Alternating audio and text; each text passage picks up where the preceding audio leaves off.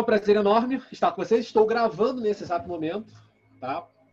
Vocês estão olhando para mim face. É, hoje o bate-papo é literalmente para trazer uma nova realidade, um, um, novo conceito do que vocês precisam começar a fazer a partir de amanhã. Não vou falar a partir de hoje, porque como eu já falei diversas vezes, quando a gente começa a bater muito na nossa cabeça, trazer muito conteúdo e ficar se questionando muito nesse horário, o nosso negativo ele vai lá em cima e a gente só consegue observar problema. Aí só encontra dificuldade. E a minha missão aqui não é trazer dificuldade, nunca foi. É sempre trazer clareza, esclarecimentos, assistência, acolhimento.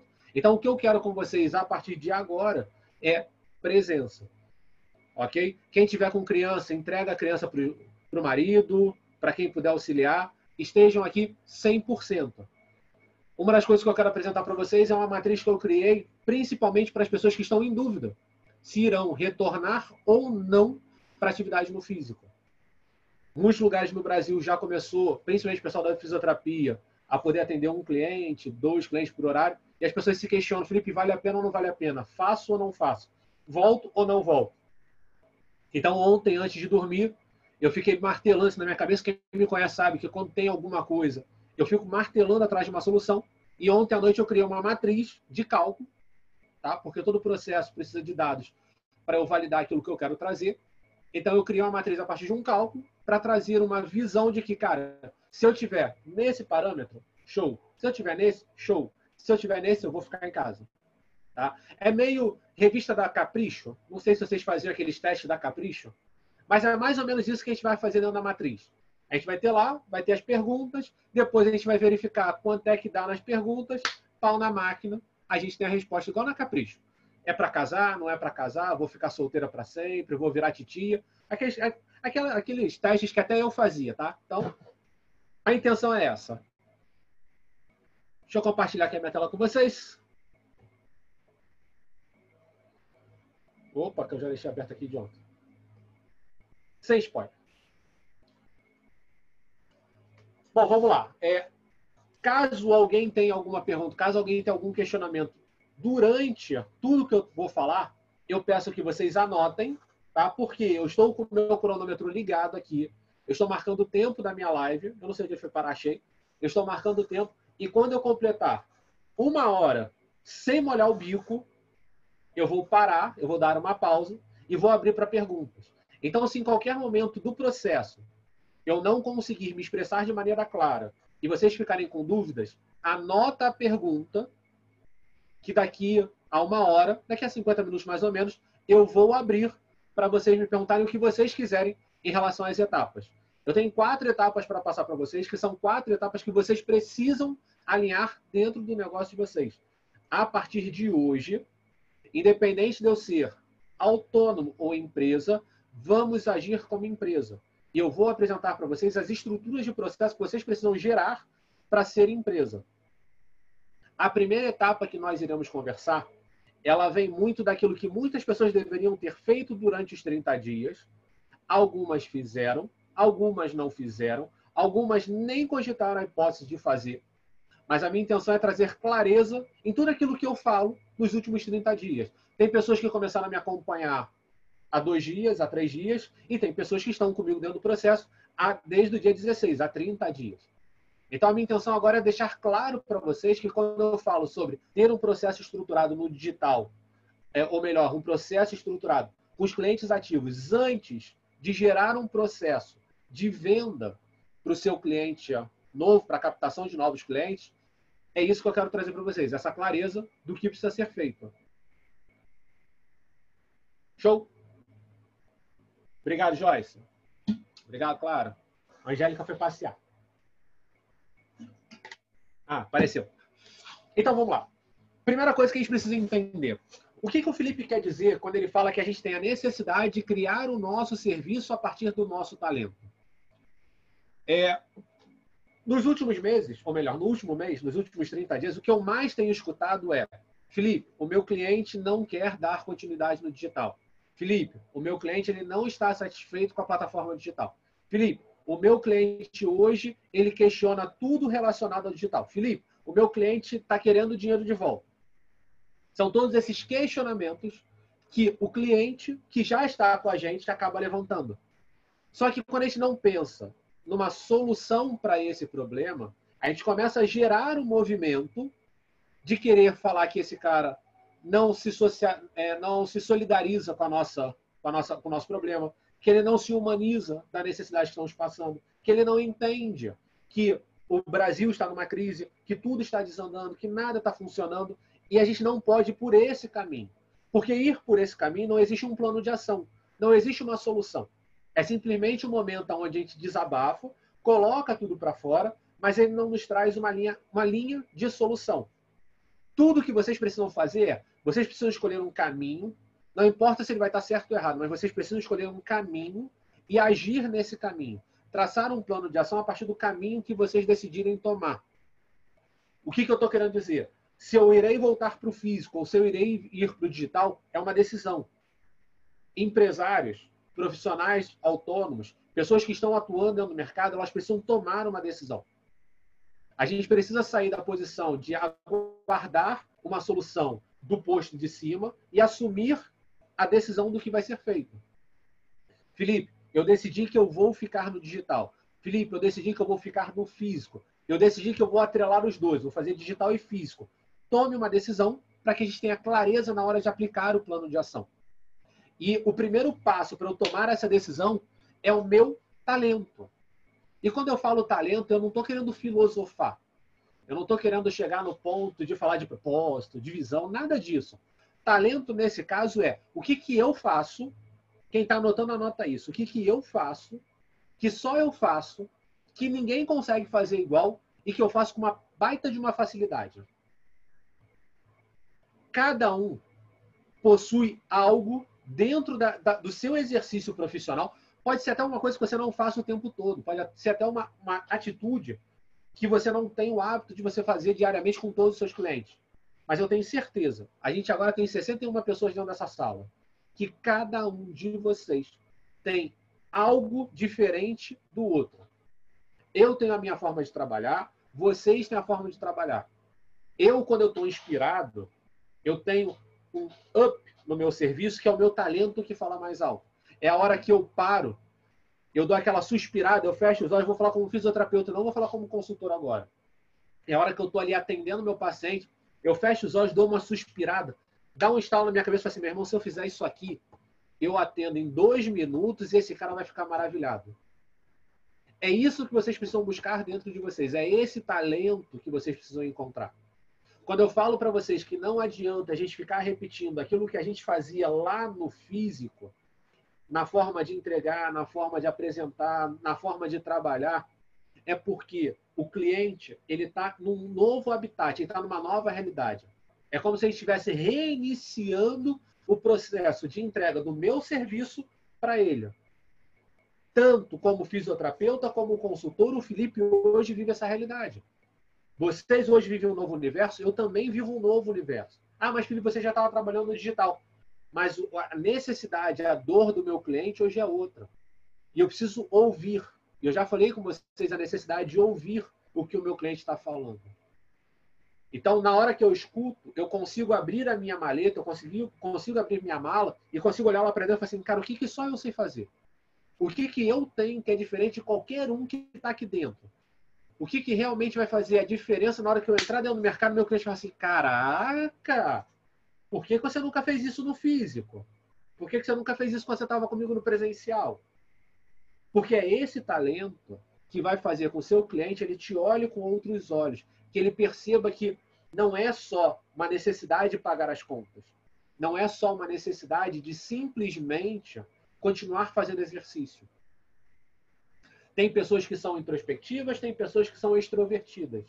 O Felipe, como todo mundo já percebeu, é uma pessoa extrovertida. É uma pessoa que fala com as mãos, é uma pessoa que pula, é uma pessoa que sorri, é uma pessoa que grita. Eu sou extrovertido. Minha esposa, que está aqui na sala, é uma pessoa introspectiva. Mas ela tem o talento dela que ela consegue cativar as pessoas. O fato de eu ser mais fechado ou mais aberto, ser menos dado ou mais dado, infelizmente eu gravei com o Felipe é dado, mas essa questão de ser ou não ser dado não tem influência na hora de eu expor meu talento. Porque às vezes o cara que ele é mais fechado, ele tem um olhar mais crítico, ele tem um olhar mais detalhado, ele consegue, durante o atendimento, avaliar aquele cliente de uma forma que o cara que é extrovertido ele não está dando tanta atenção, porque ele está brincando, ele está pulando, ele está saltando. Então, cada um que está aqui dentro tem que encontrar exatamente esse talento. Porque não vai adiantar a gente continuar mais uma vez repetindo a mesma receita de bolo que era utilizado no físico. Ah, Felipe, mas eu estou usando e está funcionando. Não se permita ficar apenas na receita do bolo. Porque a gente está traçando um plano de ação, e a minha intenção é mostrar isso para vocês até o final, até a última etapa, um plano mais longo. Porque, como eu já falei, se a gente voltar daqui a uma semana, era para a gente voltar agora, tá? No meu cálculo, eu tinha imaginado que o governo ia fazer a gente voltar agora. Mas se vocês estão acompanhando o noticiário, está tendo uma movimentação no governo federal para ocultar algo que iria acontecer nesse momento, aonde o Mandetta sai, entra um novo ministro. Então é bem provável que na semana que vem o isolamento seja mais brando e a gente comece a retornar. Isso aqui é uma, super, é, é uma suposição, tá? É um achismo do Felipe. É um achismo a partir do movimento. Pode ser que funcione, pode ser que não funcione. Mas vocês não podem trabalhar na incerteza. Vocês precisam trabalhar na certeza, no plano de ação. E qual é a certeza que a gente tem hoje? Eu preciso vender o digital. Eu preciso trabalhar em cima do digital. O que, que eu consigo fazer para esse cara realmente engajar no digital? Então, cada um vai ter que encontrar o que realmente faz o sentido na hora da entrega. O que realmente motiva o cara estar 8 horas da noite assistindo uma super aula no Zoom. Se eu conseguir colocar até o momento 60 pessoas, porque duas pessoas já desistiram, é porque eu tenho algum talento que faz as pessoas estarem aqui dentro. E o que, que vocês possuem, que vocês conseguem trazer para cá? Encontrem dentro de você. Porque essa é a base para que vocês construam todo o arquetipo, todo o, o funil de entrega de serviço que você vai realizar para o seu cliente. A gente não pode colocar a carroça na frente do burro. Eu não posso primeiro pensar no serviço para depois ouvir a dor do meu cliente. Primeiro eu tenho que ouvir a dor. Depois que eu escuto a dor, eu olho para o meu talento. E a dor aqui, tá? Para pontuar que uma vez eu falei sobre a dor, uma cliente minha falou assim: Ah, mas Felipe, eu, não, eu sou profissional de educação física, eu não posso trabalhar a dor. A dor não é física. Não é dor da carne. Não é dor do osso. A dor que eu falo é o que, que ele relata para ele vir te buscar. Quando eu falo de dor, é qual é o incômodo que faz ele atinar e falar assim: caraca, eu realmente eu preciso fazer pilates, eu realmente preciso fazer treinamento funcional, eu realmente preciso disso. A dor que eu trabalho, tá muito forte com todo mundo que me acompanha desde o início é vocês estão deixando dinheiro na mesa. Ninguém gosta de deixar dinheiro na mesa. Ninguém gosta de ouvir do outro que está perdendo dinheiro. Porque lá dentro, por mais que a gente tenha aquela crença de repelir o dinheiro, a gente precisa do dinheiro, a gente quer o dinheiro. Então, na hora que o Felipe chega para vocês e fala assim, vocês estão deixando dinheiro na mesa, não é porque é um achismo meu, é porque é uma dor que vocês relatam o tempo todo. É uma dor que muitos responderam no formulário daqui do workshop várias e várias pessoas pontuaram para mim que, Felipe, eu, eu, eu tenho necessidade de captar mais clientes, fidelizar mais clientes, e eu tenho uma grande dificuldade com o financeiro da minha empresa. Então, o que, que eu faço? Eu escutei o que vocês me pediram, eu escutei o que vocês falaram e trabalho em cima dessa dor. Então, primeiro eu escutei. E eu venho escutando vocês há 30 dias. Tem pessoas aqui que eu escuto há 4, 5 anos. Significa que vai ser simplesmente eu pego, entro no digital e faça assim a mágica, minha agenda está lotada? Não. A gente consegue encurtar o tempo. Porque nesse momento, todos nós somos atores de televisão. Todos nós estamos atrás de audiência. E uma das coisas que eu escutei uma vez do Celso Zucatelli, e para mim é fundamental esse ensinamento que ele me deu, ele falou assim, cara, você precisa estar o tempo todo sendo pauta. A sua busca, enquanto profissional, é para que você tenha resultados excepcionais que se transformem em uma pauta. Uma amiga minha, é, hoje, ela me mandou uma notícia que ela foi pauta do Jornal Globo. Simplesmente fazendo aquilo que vocês estão fazendo. Ela saiu numa matéria, não vou entrar no mérito de qual foi a mídia que ela saiu, mas ela saiu numa matéria como fisioterapeuta ensinando a como as pessoas poderiam fazer exercício em casa. Porque dentro do mercado, dentro da onde ela está, alguém da Globo viu e falou assim, cara, isso é pauta, vamos trabalhar nisso. Então eu preciso trabalhar a minha audiência, que é o meu cliente ativo, inativo e o meu futuro cliente, para enxergar que eu tenho um talento que me fornece esses resultados. Faz sentido para vocês? Jélica, se não fizer sentido, você pode fazer dedinho para baixo, tá? Mesma coisa, Joyce, mesma. Se mais alguém não concordar, vai ter que abrir a câmera para eu poder ver. Tá? A princípio, eu vou pelas três que estão concordando.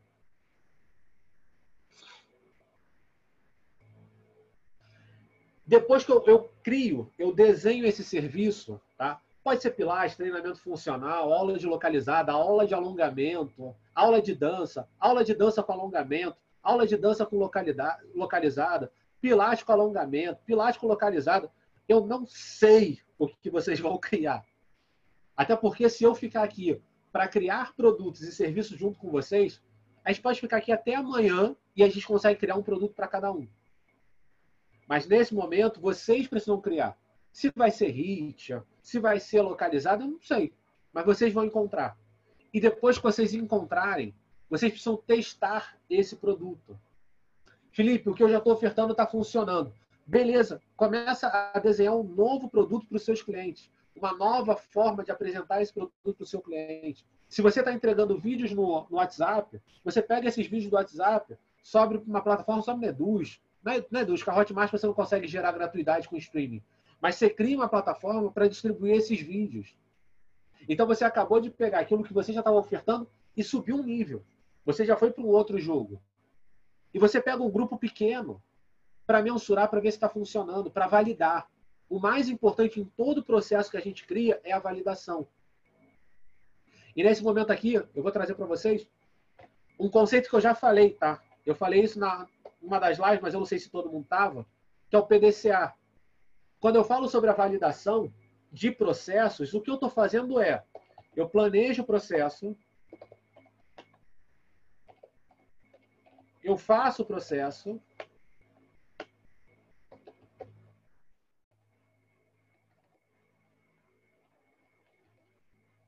eu checo o processo,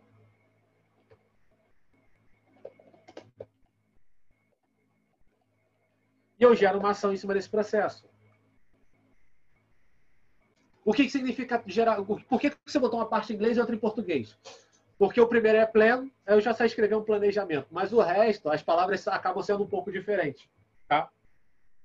Ele vem do inglês e é uma ferramenta administrativa, é uma ferramenta de gestão. E a gente precisa começar a quebrar esse paradigma de que, ah, não, administrar é difícil, administrar é chato. Administrar tem várias etapas. Não, cara, o PDCA você consegue fazer o tempo todo. Na verdade, vocês fazem o PDCA sem perceber o que vocês estão fazendo. Vocês só precisam trazer clareza, que ele existe, que ele funciona, que ele dá certo. Exemplo, para fazer essa, esse encontro hoje, para fazer essa super aula, eu fiz PDCA. Eu tive vários momentos de checagem que deram erro. O link deu erro. Antes de eu entrar aqui, teve um amigo que te falou assim, Felipe, qual é a senha? Cara, eu testei hoje para ver se ia pedir senha e não pediu. Caiu para ele a senha. Então, quer dizer, caiu a senha, mas eu já estava preparado para mandar o link com a senha para ele. Porque se houvesse esse erro e alguém me chamasse, era pau na máquina e vamos para cima para resolver esse problema. Então, como é que funciona o PDCA do meu serviço? Vocês criaram o serviço. Eu já planejei o serviço. Eu já decidi como é que eu vou entregar. Então, já planejei, já decidi como é que eu vou entregar, qual vai ser, qual vai ser a forma de pagamento, tudo, já está tudo resolvido. Eu vou lá e entrego. Eu oferto esse serviço. Eu entrego o meu serviço. Vai ser pelo Zoom, igual a gente está fazendo, vai ser pelo WhatsApp, vai ser a plataforma. Eu vou lá e entrego para um grupo pequeno. Deu certo, eu vou verificar quais foram os gaps que apareceram nesse processo. Vou dar os gaps que vocês me trouxeram. Felipe, o meu cliente está com dificuldade de trabalhar com o Zoom. O meu cliente está com, tá com dificuldade de baixar o Zoom. O meu cliente está com dificuldade na conexão da internet. O meu cliente está com dificuldade na posição da câmera. E você vai checar todos os gaps que possam vir a acontecer dentro do seu processo. Felipe, o meu cliente não está conseguindo acessar a plataforma Reduz. O e-mail não chegou para ele, a senha não chegou. Você vai checar quais são as falhas que podem estar acontecendo nesse processo. Encontrei as falhas, eu vou para ação. E qual é a ação? Corrigir essas falhas. E tem que ser rápido. Corrigir as falhas, eu volto novamente para o planejamento. Eu saio do grupo restrito e amplio o meu grupo. Eu já vou entregar para um grupo maior. Ah, Felipe, mas eu já tenho um grupo pequeno. Vamos trabalhar os inativos, vamos entrar em contato com os inativos, vamos ligar para eles, vamos ver o que está acontecendo, como é que eles estão, se eles estão fazendo alguma coisa. Pode acontecer de você ligar para metade da sua lista de inativos e essa galera que está inativa simplesmente está fazendo com outra pessoa. Ou simplesmente não querer fazer nada. Ok. Mas me sobrou 50% dos inativos que possam querer fazer alguma coisa. Não desistam na primeira ligação que der errado. Continue ligando. É muito importante a gente dar sequência nessa ligação, nesse contato, para que eu possa gerar um campo para testar e validar o meu produto. Por quê? Vocês não vão trabalhar só com o cliente de vocês. Se vocês olharem, eu estou na primeira etapa ainda, eu estou construindo o produto. E a cobaia aqui são os nossos clientes, são as pessoas que já estão com a gente. Eu não posso simplesmente pegar agora um produto que não foi testado, que não foi validado, que não sei se está dando certo ou não, se tem gap ou não, e abrir para o mercado.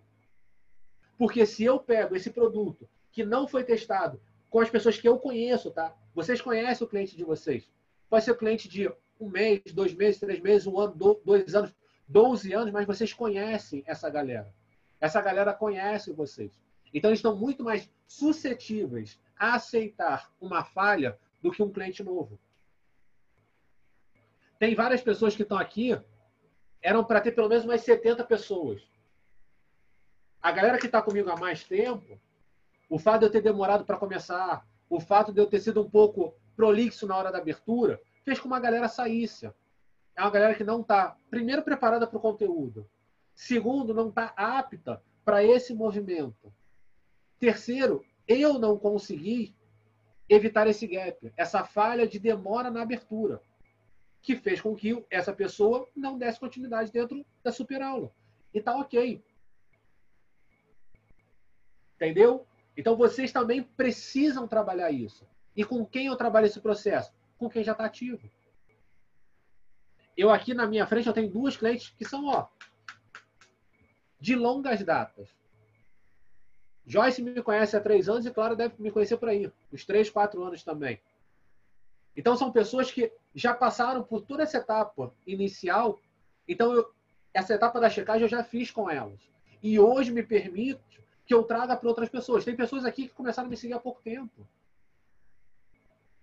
Então, hoje, o fato de eu ter testado com elas, muito daquilo que eu falo, muito daquilo que eu me posiciono, da forma que eu penso, da forma que eu apresento as soluções, eu testei com elas, para trazer para outras pessoas. E a mesma coisa vocês precisam fazer.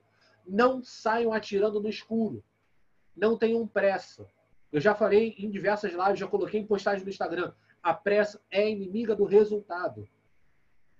Se vocês tiverem pressa agora, se vocês errarem agora com um cliente novo, isso pode ser crucial para o negócio de vocês. E quando eu falo não tenha pressa, cara, as coisas acontecem uma semana. Eu vou falar com vocês daqui a pouco. Se eu não me engano, é na etapa 3, não, na etapa 2. Eu vou falar sobre o roteiro que eu, eu utilizei dentro do Instagram. Em uma semana dentro do Instagram, com constância, com presença, eu consegui aumentar meu engajamento. Eu comecei a aumentar a forma que as pessoas estavam interagindo comigo, me mandando mensagem no direct e tudo mais. Então, quando eu falo de pressa, é que eu não preciso fazer de hoje para amanhã, opa, vou fazer qualquer coisa. É, eu sento, eu desenho, eu testo, validei, está funcionando, está dando certo, pau na máquina, aí pode rodar na internet. Aí eu vou estar tá pronto para, na hora que eu rodar na internet, eu não ficar com aquele pensamento, e a mensagem agora vai para dona Clara, aquele pensamento, mas será que isso vai ferir o código de ética? Será que isso vai ser um, pro, um problema junto do meu conselho? Será que o fisioterapeuta ou a fisioterapia vai se incomodar com a forma que eu estou apresentando? Não. Porque o seu processo já foi treinado com o seu cliente, já trabalhou com ele, você já entregou o resultado para essa galera e esse resultado é o que você vai usar do lado de cá. Eu não vou mais colocar a foto do meu cliente fazendo exercício. Eu não vou mais ficar fazendo propaganda e anúncio falando assim: olha, a gente consegue tratar a sua dor lombar. não é mais isso que a gente vai fazer. O jogo mudou. E agora vocês cresceram e vão jogar de forma correta, de forma rígida, de forma ali, ó, acertar. Beleza? Todos entenderam até aqui? Se alguém não entendeu, abre a câmera e faz assim para mim, tá? Depois eu vejo o chat. Eu vi que tiveram algumas mensagens lá que entraram agora, depois eu vejo. Depois que eu passei por essa etapa, agora, começou no dia 10. Várias pessoas começaram a fazer renovação de plano mensal. E aqui vem a maior dor. Por que, que vem a maior dor? Se eu não conseguir cumprir essa etapa aqui de cima, essa etapa anterior, se essa etapa não foi cumprida, eu não consigo entregar essa etapa de baixo.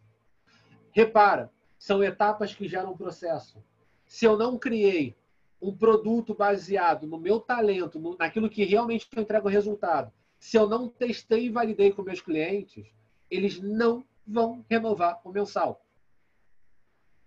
A maior parte que está aqui, eu não vou falar que são todos, mas a maior parte que está aqui trabalha com aposentados, com funcionários públicos, com pessoas que, que têm, ainda têm, aquela receita garantida, que a verba ainda não foi tão mexida. É 100% do público que é desse jeito? Não.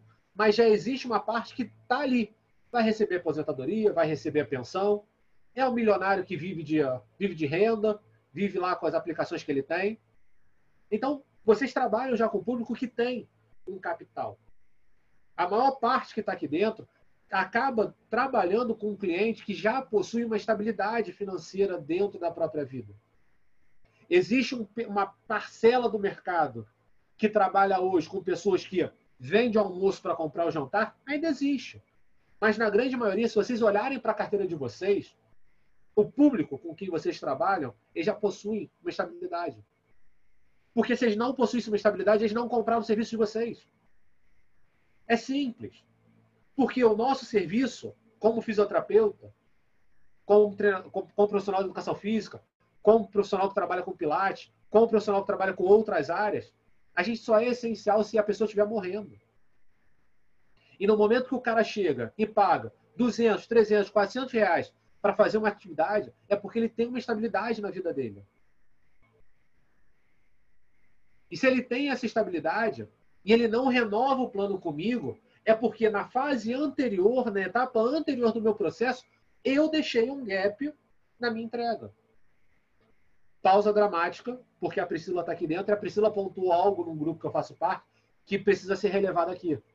Existem clientes que possuem aluguel, existem clientes que perderam emprego, existem clientes que estão cortando. Esses clientes eu vou deixar de lado. Eu vou trabalhar com aqueles que eu sei que têm condições de pagar agora. É essa galera que eu vou trabalhar para renovar. Não são com aqueles que eu sei que possuem uma certa dificuldade financeira. Esse que possui uma dificuldade financeira, infelizmente, não vai continuar. Ele vai tocar a vida dele para comprar o arroz e feijão. Ele vai tocar a vida dele para comprar os remédios, para comprar o gel, para comprar máscara, para comprar luva. Eu sei que isso vai acontecer. O meu foco aqui é com aquela galera que tem condições de comprar o álcool gel, comprar arroz e feijão e pagar a minha atividade. Então, se esse cara que tem condições, eu já tirei a galera de cá, agora eu vou trabalhar com a de cá. Se esse cara que está aqui, que tem condições de pagar, ele não renovar, é porque eu falhei. E se eu falhei, aqui eu preciso agir rápido. Eu encontrei a falha, por o cara não renovou. O que, que eu posso entregar de novo para ele? Não é de novo entregar novamente, mas entregar algo novo, com resultados relevantes, para que eu possa converter esse cara de novo para minha esteira.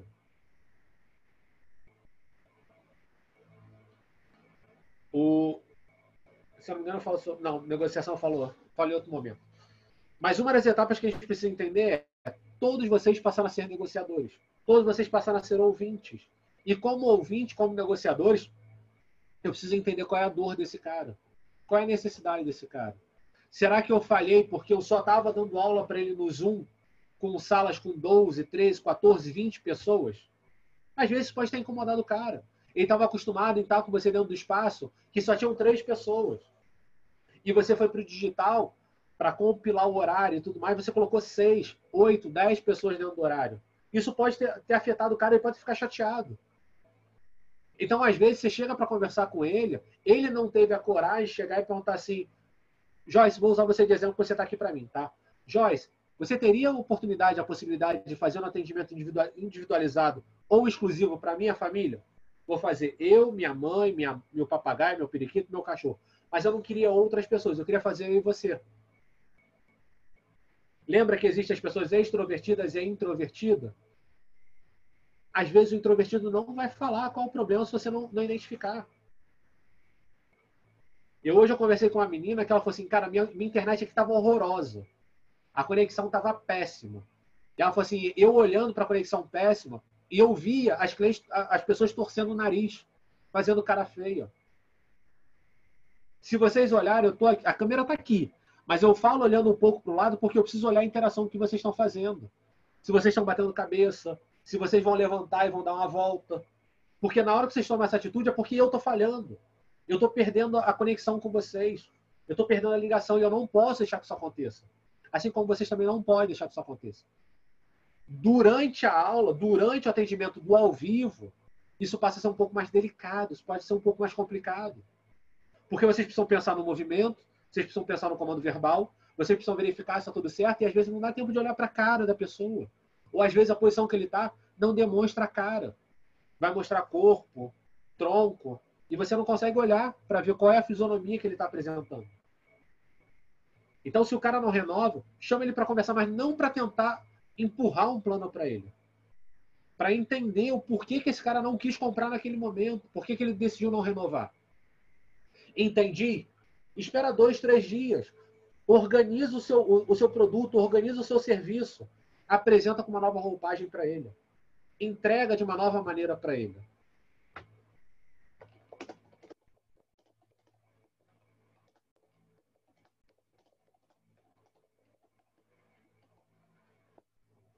Ó, vou botar aqui bonitinho, vou até corrigir o português, que não é muito meu forte. Caso seu cliente não renove, entregue uma nova roupagem. Escuta, vê.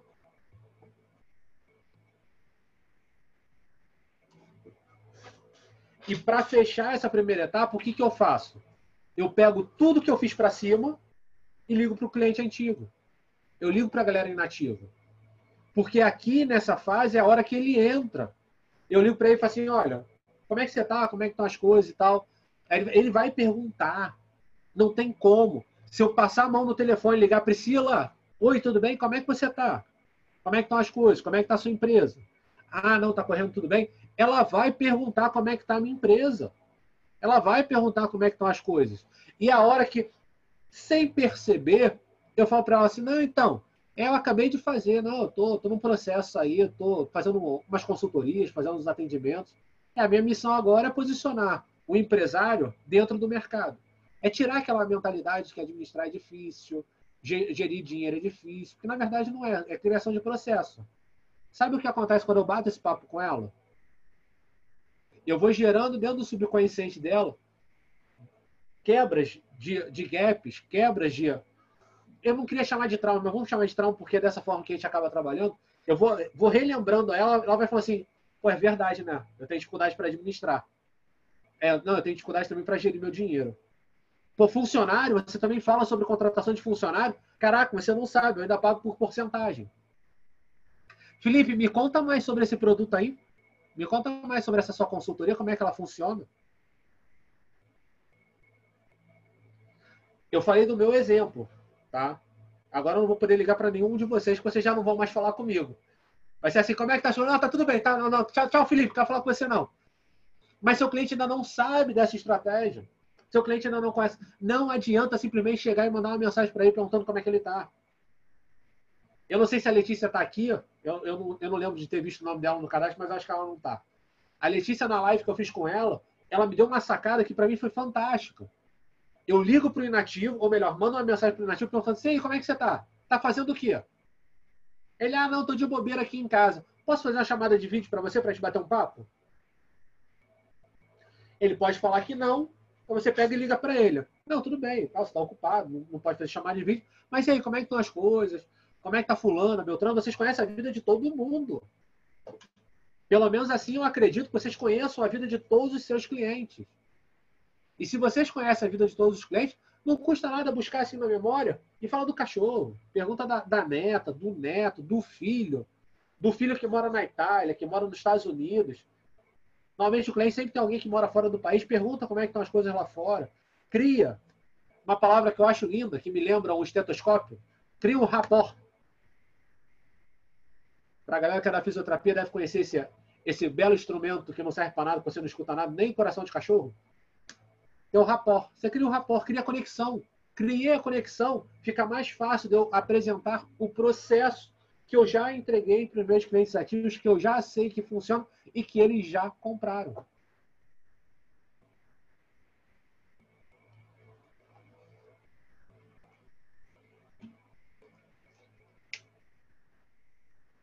Meninas, tranquilo até aqui? Show de bola. É que agora vocês ficaram um pouquinho com cara de assustados, então eu preciso saber se está tudo bem.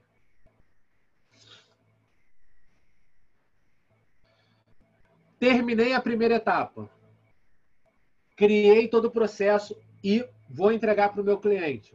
A etapa 1 ela vem junto da etapa 2, tá? Eu não, eu não vou fazer assim, semana 1, semana 2, semana 3, semana 4. Na hora que eu vou sentar para processar, eu processo toda a primeira etapa, muitos já, já, já entregaram o serviço, muitos já estão trabalhando, muitos já renovaram o plano, muitos já estão criando, já estão entregando para os clientes novos, ou melhor, para os clientes inativos.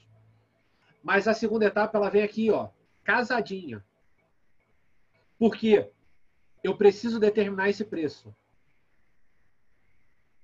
Para a galera que já passou pela, já teve o Felipe na sua vida, o preço já está calculado.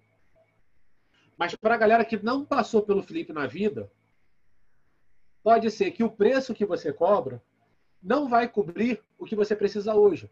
Porque o que a gente precisa lembrar? O preço que você cobrava lá, muitas das vezes você já trabalhava de casa cheia. Você já trabalhava ali com 70%, 80%, 90%, até 100% da sua capacidade. Às vezes até com 110% sem perceber que você já tinha ultrapassado a sua capacidade. Mas aquele preço é aquele negócio. Eu trabalhava, pagava as contas e, e conseguia viajar no final do ano. Eu levava. Só que agora eu não estou mais com essa capacidade. Provavelmente muitos estarão com a metade da capacidade. Alguns mais, alguns menos. Se eu estou com a metade da capacidade eu precisava de 100% para pagar a conta, eu preciso vir para cá para calcular.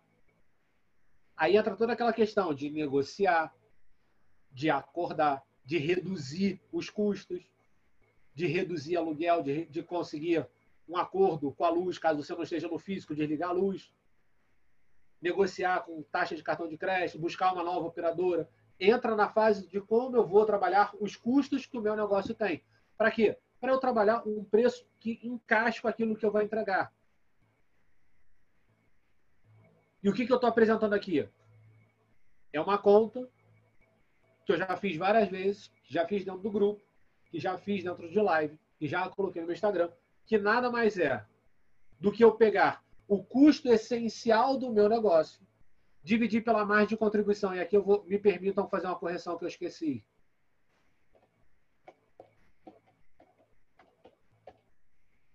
Que na conta de 0,85, eu pego essa quantia monetária, divido pela minha capacidade atual e eu vou determinar quanto eu preciso cobrar do cliente. Ai, mas Felipe, que conta absurda, que difícil fazer essa conta. Eu não consigo. Não dá. Não dá. Eu, eu não encaixo com matemática, não funciona. Gente, não é difícil. É simplesmente você pegar os boletos que vocês têm para pagar, aqueles que vocês não vão conseguir negociar, que vocês não vão jogar para frente, que você precisa pagar agora de qualquer jeito, somar todos esses boletos e dividir por 0,85. Somei e dividir por 0,85 vai me dar uma quantia. Vai me dar uma quantia monetária. Eu vou pegar essa quantia monetária e vou dividir pela quantidade de clientes que eu já possuo. Ah, Felipe, então, se deu 10 mil, eu tenho ó, 10 clientes online, eu tenho 10 clientes que estão comigo, então é mil reais para cada cliente. É, é isso. Aí é a hora que você vai falar assim, cara, eu consigo cobrar pelo serviço que eu estou entregando. Aí eu volto, olha que legal, eu volto na primeira etapa, eu olho para o serviço que eu construí, eu olho para o serviço que eu estou entregando para o meu cliente e pergunto, cara, isso aqui que eu, o meu talento, o que eu estou entregando, eu consigo cobrar mil reais? Felipe, o preço está absurdo, está fora da minha realidade. Tá? Isso que eu estou entregando, eu consigo cobrar 200 reais? Meu cliente vai pagar esse preço? Se ele não pagar o preço, o que, que eu tenho que fazer? Eu volto para o meu PDCA, eu reestruturo a minha entrega e começo a verificar o que, que eu posso colocar. E eu começo a desenhar uma esteira de produtos com variações para o público que vai pagar. Então, eu posso ser um produto mais barato, eu posso ser um produto intermediário, eu posso ser um produto mais caro, eu posso ser um produto muito mais caro. Lembra que eu usei o exemplo com a Joyce? Do cara que estava ali no grupo com muita gente não queria continuar no grupo com várias pessoas? Às vezes ele pode querer fazer um individual. O individual precisa ser mais caro do que o grupo. Então a gente precisa ter essa clareza na hora da construção. E o que vai dar essa clareza? Olhar os números. E nesse momento eu não vou atrás de números exorbitantes, números de outros mundos. Eu vou para os números que eu já possuo. E quais são os números que vocês possuem? Boleto para pagar. Joyce, você tem boleto para pagar? Angélica, você tem boleto para pagar? Clara, você tem boleto para pagar? Então, se vocês estão cheios de boletos para pagar, é isso que a gente vai utilizar para determinar o quanto eu preciso receber. Pode acontecer de vocês chegarem a um preço mais barato do que, do que vocês já cobram. Isso vai depender muito da demanda de clientes que vocês já estão dentro do digital. Se eu chego num preço mais barato, aí entra numa estrutura que eu, eu não ia falar hoje, mas vou tocar nessa. Já que eu toquei, vou falar. É a hora que eu pego para o meu cliente continuar pagando o que ele estava pagando, eu simplesmente eu começo a colocar bônus dentro do meu produto. Então, digamos, eu fiz a conta e lá deu 170 reais no curso para o pro produto digital. Mas o meu cliente ele paga 300 e eu quero que esse cara remove. Aí o que, que eu faço? Eu chamo uma nutricionista, eu chamo um psicólogo, eu chamo o mestre de yoga, eu chamo o Felipe, eu, chamo, eu começo a chamar vários profissionais para além do exercício, esse cara receber outras informações. Eu chamo um médico, eu começo a colocar mais bônus associados, eu começo a trazer parceiros para trazer uma associação na entrega do meu serviço. Exemplo, o Felipe está fechando uma parceria com o advogado. Por que, que o Felipe está fechando uma parceria com o advogado? Porque durante muito e muito tempo eu precisei estudar a consolidação das leis trabalhistas durante muito tempo, eu precisei ficar olhando quais eram as medidas provisórias. E chegou a hora de você, das pessoas que estão comigo, dos meus clientes, começarem a ouvir de um especialista. Eu já trouxe o Alex duas vezes para fazer live comigo. E a gente está fechando um contrato de parceria, aonde ele vai assumir aquilo que eu estava fazendo. E eu começo a. Não é que eu estou terceirizando, mas eu estou trazendo uma pessoa de porte, de força, para falar de algo que ele faz minha especialidade não é direito trabalhista nem tributário. É dele. Então eu trago esse cara para ele falar, para ele dar embasamento naquilo que eu estou ofertando, naquilo que eu estou apresentando. Porque na hora que vocês chegam para falar comigo e eu falo assim, cara, porcentagem é legal, porcentagem não funciona, porcentagem não dá certo, vocês começam a tirar a pedra no Felipe, porque o Felipe não é advogado. Mas o Felipe ele só vai apresentar as vantagens financeiras da empresa em fazer um outro tipo de contratação. O Alex ele passa a fazer todo o embasamento legal. Então a gente passa a ter hoje uma estrutura que vocês conseguem observar o legal e o, financeiro da empresa. Por que, que o Felipe está dando esse exemplo? Não existe exercício, não existe movimento, não existe tratamento de fisioterapia que funcione com uma pessoa que se alimente mal. Não existe exercício ou tratamento fisioterápico que funcione com uma pessoa que não esteja bem da cabeça. Não tem como a gente trabalhar com o nosso cliente se ele tiver um desalinhamento biopsicossocial. A gente vai conseguir dar conta disso tudo? Vocês, várias pessoas estão chegando para mim me questionando, Felipe, tá difícil de eu, de eu dar aula, de eu fazer postagem, de eu fazer administração, de eu fazer controle. Eu ainda vou ter que ficar batendo papo com um cara igual psicólogo? Não, eu não preciso. Eu chamo um psicólogo para falar com essa galera. Faz uma live, faz um encontro no Zoom, faz um café da tarde no, pelo Zoom. Gera essa conexão com o profissional. É bom para vocês e é muito bom para ele. Porque se os clientes gostarem, pode ser que ele venha contratar o serviço desse cara. Se não, esse cara ele forneceu uma hora para um certo grupo de 20, 30, 40, 50, 60 pessoas que possa vir a contratar ou possa vir a indicar. Sabe a teoria da pirâmide? Eu, eu chamo duas pessoas, que chamam mais duas, que chamam mais duas, chamam mais duas. É a mesma coisa. Eu trago o parceiro para dentro. Por exemplo, se eu, se eu, é que eu não vou fazer isso hoje, mas eu trago o parceiro aqui para dentro. Eu trago o Alex, o advogado, para cá. Tem 60 pessoas. Se as 60 pessoas que estão aqui pegam e indicam essa, essa, esse meu parceiro para duas pessoas, esse cara passou até agora 180 pessoas que ouviram ele falar. Porque eram as 60 que estavam aqui dentro, mais as 120 indicações que ele recebeu. E se isso propaga, o serviço desse cara também propaga. Então, mesmo que eu não pague ao meu parceiro, mesmo que eu não dê incentivos monetários para ele, se eu consigo apresentar aqui é estatístico, se eu consigo apresentar para ele essa realidade, essa possibilidade dele entregar para mais pessoas o conteúdo dele, ele se interessa. E assim eu consigo gerar um serviço que eu posso cobrar mais, porque eu estou agregando mais conteúdo ao que está sendo apresentado.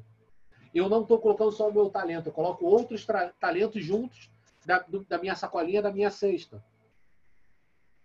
Entenderam? E o que, que isso me permite? Que eu consiga gerar um produto mais barato para rodar na internet. E qual vai ser o produto mais barato?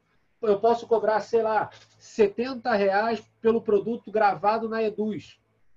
Aonde eu vou fazer toda uma estruturação com exercício, com explicação de exercício e blá, blá, blá, blá, na Eduz. E o cara vai comprar aquele, aquele produto de entrada. Tem acompanhamento? Não. Tem grupo no WhatsApp? Não. Tem um produto. Você quer? Compra. Vou dar um exemplo. Vou voltar para o Felipe. O Felipe hoje está fora do ar, mas o Felipe hoje tem, tem um produto que é para legalização da empresa. É um vídeo e um e-book. Como é que a pessoa faz para entrar em contato com você, Felipe? Manda mensagem do produto, que eu respondo na comunidade do, do produto. Não tem grupo no WhatsApp, não tem mensagem para o Felipe no WhatsApp, tem nada. Comprou o produto, assistiu, leu. Se aplicar, tem resultado. Se não aplicar, perdeu 20 mango. Acho que é 20 reais esse produto. Entendeu? É isso que vocês podem, que você começa a poder gerar. Ah, Felipe, eu não sei nem se é isso que está piscando. Ah, mas Felipe, mas e o meu conselho? Daqui a pouco eu falo sobre ele. Primeiro deixa eu explicar sobre os produtos e quando a gente faz a precificação. Tá? Eu acho que não é não, porque a Joyce balançou a cabeça, então não é nada disso a pergunta. Obrigado, Joyce. Então, o que, que acontece? Dos 70, eu posso sair de um, de um dia de 70 para 200. E aonde entra 200? Acompanhamento uma vez na semana pelo Zoom. Acompanhamento uma vez na semana no grupo do WhatsApp. E eu vou escalonando e vou subindo o meu preço. Só com o serviço eu vou subindo ele. Não trouxe ninguém, não coloquei ninguém, mantive o que eu já tinha. Beleza?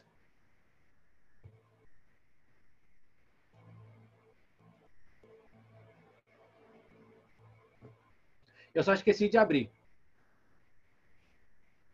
Foi tudo que eu acabei de falar. Tá? Chamar parceiros, serviços associados, gerar, quem sabe, o passe livre.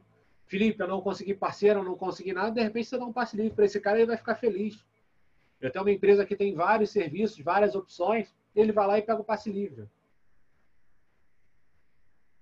E a outra opção que tem também é fazer uma associação. Como a gente não sabe se a gente vai voltar ou não, Peraí. Pronto. A Aline está tentando entrar e não conseguiu. Pode chegar um momento em que, como muito já está acontecendo, eu estou voltando para o físico. Então eu volto para o físico e ofereço no online a, os meus parceiros. Eu ofereço no online aquele conteúdo gravado que o cara vai ter acesso vitalício até ele sair da minha empresa. Então eu consigo criar, mesmo eu voltando para o físico, uma conexão com o online. E não necessariamente essa conexão que eu vou ter com o cara online precisa ser do acompanhamento. Então vocês precisam começar a criar esses roteiros e essa organização dos produtos.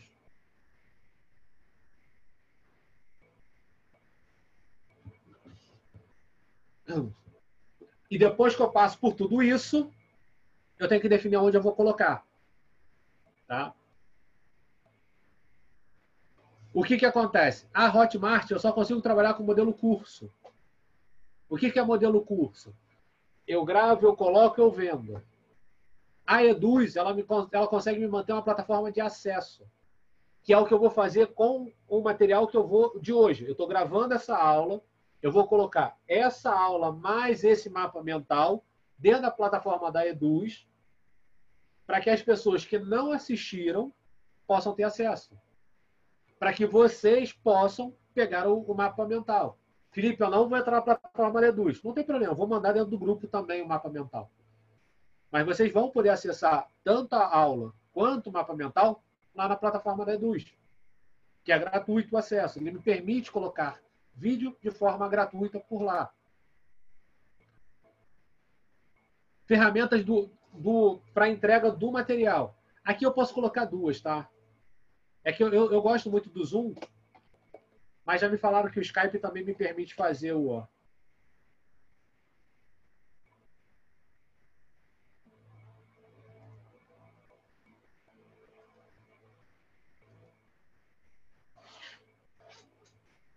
Então, quer dizer, eu tenho essas duas opções, ou o Zoom ou o Skype. E por que, que eu só vou usar essas duas, Felipe? Porque eu preciso gerar o material gravado. Por que, que o Felipe escolheu o Zoom e não escolheu o Hangout Meet? Porque eu precisava gravar. Eu preciso pegar esse material para entregar para vocês depois. Eu preciso pegar esse material, se for muito bom, se for de excelência, para vender depois. Vocês precisam pegar as aulas excepcionais que vocês estão dando, aquela aula que você fala assim, meu irmão, eu precisava ter gravado essa aula. Você grava essa aula para vender essa aula depois. Ou então para colocar disponível na plataforma do cliente. Faz sentido o motivo de eu gravar a aula? É produto, é serviço que vocês estão gerando. O grande problema de entregar pelo WhatsApp é que eu não gero material gravado. Às vezes vocês estão dando um puta de assessoria, uma baita de um acompanhamento, só que só o fato de estar no WhatsApp, você não tem esse material para ofertar até mesmo para o mesmo cliente. Às vezes você está lá com a, com a senhorinha, ou está com a filha da senhorinha ali de 50, 60 anos, e deu uma baita de uma aula para ela, deu um baita de um acompanhamento. Conseguiu, via telefone, tratar a dor da pessoa. Deixou ela curada de longe. Mas você não gravou. E na hora que você não gravou, você não consegue entregar esse produto para ela. Porque não necessariamente eu preciso pegar o produto que eu estou gravando e colocar na mídia, rodar. Eu posso vender para a própria pessoa. Ou eu não preciso vender. Como ela já comprou o meu serviço, eu presenteio ela, eu entrego para ela esse produto. Que é algo que o WhatsApp não me dá. O podcast foi uma coisa que vocês me presentearam. Eu, eu não sei se eu já tinha falado com a Joyce, com a Clara eu, eu nunca tinha falado. Com a Joyce eu já encontrei com ela algumas vezes em São Paulo. Eu tinha um desejo gigante de fazer podcast desde que eu comecei a trabalhar com consultoria. Desde que eu entrei para o mundo digital, quando eu era o Zé Ruela, onde ninguém sabia que era o Felipe, eu já queria fazer um podcast. Porque eu achava fantástico a possibilidade das pessoas ouvirem a gente na academia, no caminho do trabalho, antes de dormir. Então, isso para mim era formidável. Então, quando eu comecei a fazer as lives, que eu saía super empolgado e eu queria gravar, fazer um resumo, eu falei assim, cara, agora é a oportunidade de colocar no, no podcast. O Alexandre, que é um amigo meu, que muitos daqui conhecem, ele me apresentou que não era mais tão difícil como era antigamente, que antigamente você tinha uma baita de uma burocracia para colocar. Ele, ele colocou muito rápido dentro do SoundCloud, só que a SoundCloud não tinha acesso, não tinha acesso para o Spotify. E eu não sei vocês, mas a maior parte das pessoas que eu conheço usam o Spotify, mesmo que seja na versão grátis. Então, se as pessoas usam o Spotify, mesmo na versão com, com propaganda e anúncio, eu falei assim, cara, eu tenho que estar no Spotify. O meu áudio precisa estar lá dentro. Então, eu fui atrás de uma ferramenta para colocar dentro do Spotify. E é ridículo como eu faço para colocar no Spotify hoje. Eu gravo do celular, do celular eu abro o aplicativo, do aplicativo eu subo, em cinco minutos está no Spotify. E você olha, está lá, tem texto, tem título, tem imagem. Assim, eu fico olhando e fico, caraca, que trabalho de primeira. Como esse cara deve ter uma equipe gigante para colocar esse negócio no Spotify? Apresento toda a minha equipe. é o que grava, o que edita. Até a vinheta sou eu que coloco. E vocês também podem fazer. Felipe, como é que eu vou fazer um Spotify de aula? Comando verbal. Às vezes o cara está com a academia do prédio liberada, ele não tem internet para trabalhar, ele vai de comando verbal. Aí vocês precisam trabalhar como vocês vão passar esse planejamento e esse plano de aula para o cara. Eu não sei se vocês já fizeram uma meditação é, assistida ou acompanhada, agora fugiu o nome, e o cara ele vai te orientando. Nesse exato momento, você vai fechar os olhos. Agora você vai tentar abrir os olhos você não vai conseguir abrir os olhos. Respire fundo. Se concentre na respiração. É a mesma coisa que você vai fazer com o cliente. A gente vai partir do pressuposto que você está dando o comando e o cara está fazendo. Mas, Felipe, o Spotify é gratuito. Eu sei. Eu não vou dar aula completa. Isso vai ser a isca para o cara vir. Isso vai ser a isca para o cara falar assim: meu irmão, essa menina é boa, hein? Ou essa aula que ela fez aqui comigo de 10 minutos, de, de 15 minutos, esse negócio é bom, hein? Pô, se só em 15 minutos já, já me entregou isso aí, imagina se eu comprar o produto dela. Ou eu não oferto a aula. Eu não, não necessariamente eu preciso entregar a aula. Eu posso trazer palavras que motivem essa pessoa quando ela acabar o exercício. Eu posso falar sobre mentalidade, sobre espiritualidade. Eu posso ir para outros assuntos, mas estejam dentro do Spotify. Lembrem, nós precisamos ser pauta. E se vocês olharem como o Felipe como exemplo, a pessoa que escuta o meu resumo, ela não tem acesso a essa aula que eu estou dando para vocês. Ela tem acesso a um resumo. Um compilado daquilo que eu falei na live, que a live foi uma aula. Se eu fizesse um resumo de tudo que eu estou falando hoje aqui, eu falei assim, olha, eu apresentei quatro etapas, dentro dessas quatro etapas, a primeira etapa era isso, a segunda etapa era isso, a terceira etapa era isso, a quarta etapa era isso, além disso eu falei da matriz sobre risco, emergência e benefícios. E o que, que vai acontecer com o cara? Pô, Felipe, aonde está essa aula para eu assistir? Eu ouvi o áudio, gostei, mas eu quero assistir mais, eu quero entender mais. Entenderam? Para mostrar que eu sou uma pessoa que hoje eu decidi cumprir o horário, temos exatamente 50 minutos que eu comecei a falar. Eu vou abrir agora para que vocês possam conversar comigo. Então, assim, quem tiver pergunta, abre o microfone, faça a pergunta. Se eu perceber que ficou uma zoeira total aqui dentro, eu vou lá e vou mutar vocês, ok?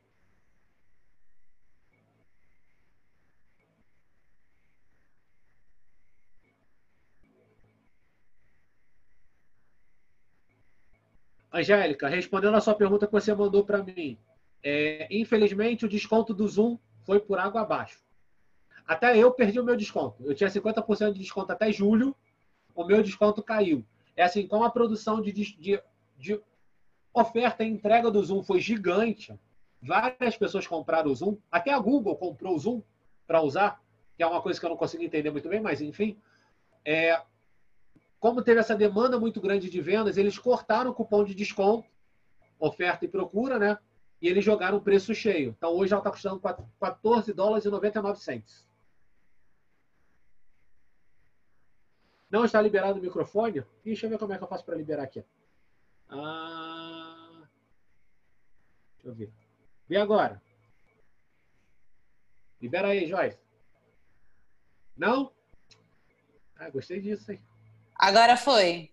Ah, que coisa Agora foi. boa. Manda lá. Estava aparecendo uma mensagem que o anfitrião tinha travado. O anfitrião é malvado, travou todo mundo. É. Ô Fê, deixa eu te perguntar uma coisa sobre o testar e validar os resultados. Ah. Com a aula online, eu, eu, tive muitos feedbacks, tipo, por mensagem, assim, nossa, foi muito legal, ou pareceu que eu estava no estúdio, nem parece que eu estou na minha casa. Mas como é que, que valida? Aí eu pensei, num, após, esse período, após esse mês, de fazer um questionário, porque eu já ouvi você falando isso. Mas tem alguma outra forma? Tipo, é. avaliação não dá. Eu acabei de fazer a avaliação dos meus alunos antes da pandemia. No início, no final, final de fevereiro, início de março. Então, o que, que acontece? Agora eu não tenho como fazer um formulário do início do tratamento, correto? Eu não tenho como pegar e gerar um formulário lá de trás. Mas provavelmente a Sim. Joyce sabe o objetivo que fez as pessoas procurarem esse período de tratamento. esse período de acompanhamento, esse período de exercício. Emagrecer, hum. reduzir abdômen, é, melhorar a postura. E é isso que você vai verificar. Primeiro, se houve a percepção do cliente. Exemplo, tá? Eu estou há 30 dias aqui pegado direto. Eu já perdi 5 quilos. Então, eu posso falar que o Covid serviu para o Felipe emagrecer 5 quilos. O Covid me trouxe resultado. Entendeu? Então, é isso que eu preciso buscar dentro do meu cliente. Se o cara está 30 dias com você, qual foi o resultado que eu consegui alcançar para ele? Se eu não conseguir que ele tenha a percepção de nenhum resultado, eu não validei o que eu estava buscando. Por quê? Eu não estou só entregando exercício. Eu estou entregando algo para gerar uma transformação para ele. Diga. Então, a validação é a, é a resposta à satisfação que ele teve. É assim, o formulário está correto, tá? O, a, o questionário de, de satisfação, ou formulário é. de satisfação, ou questionário de opinião, ele é válido a qualquer momento. Tá? É assim, você pode terminar a aula e mandar o questionário para o cara. Uhum. Não tem erro, não tem problema quanto a isso. Tá? Fiz, tá. mandei. Mas o que você precisa pensar é, tá, beleza, já está comigo há 15 dias, 20 dias, 30 dias. Mandei o formulário, mas você também tem que verificar como é que ele está. Eu posso mandar uma mensagem, eu posso ligar. Você já sabe qual é o objetivo dele. Por exemplo, o objetivo dele foi: ele chegou no meu espaço por uma dor na coluna. Eu não vou fazer uhum. essa pergunta no meio do grupo. Eu não vou chegar lá no grupo assim: e aí, Joyce, você melhorou da coluna? Não. Mas eu posso, depois que acabar a aula, ligar para a Joyce. E aí, Joyce, tudo bem? Como é que estão as coisas? E se ela relatar dor na coluna, opa, não tá legal, ela tá com dor na coluna ainda.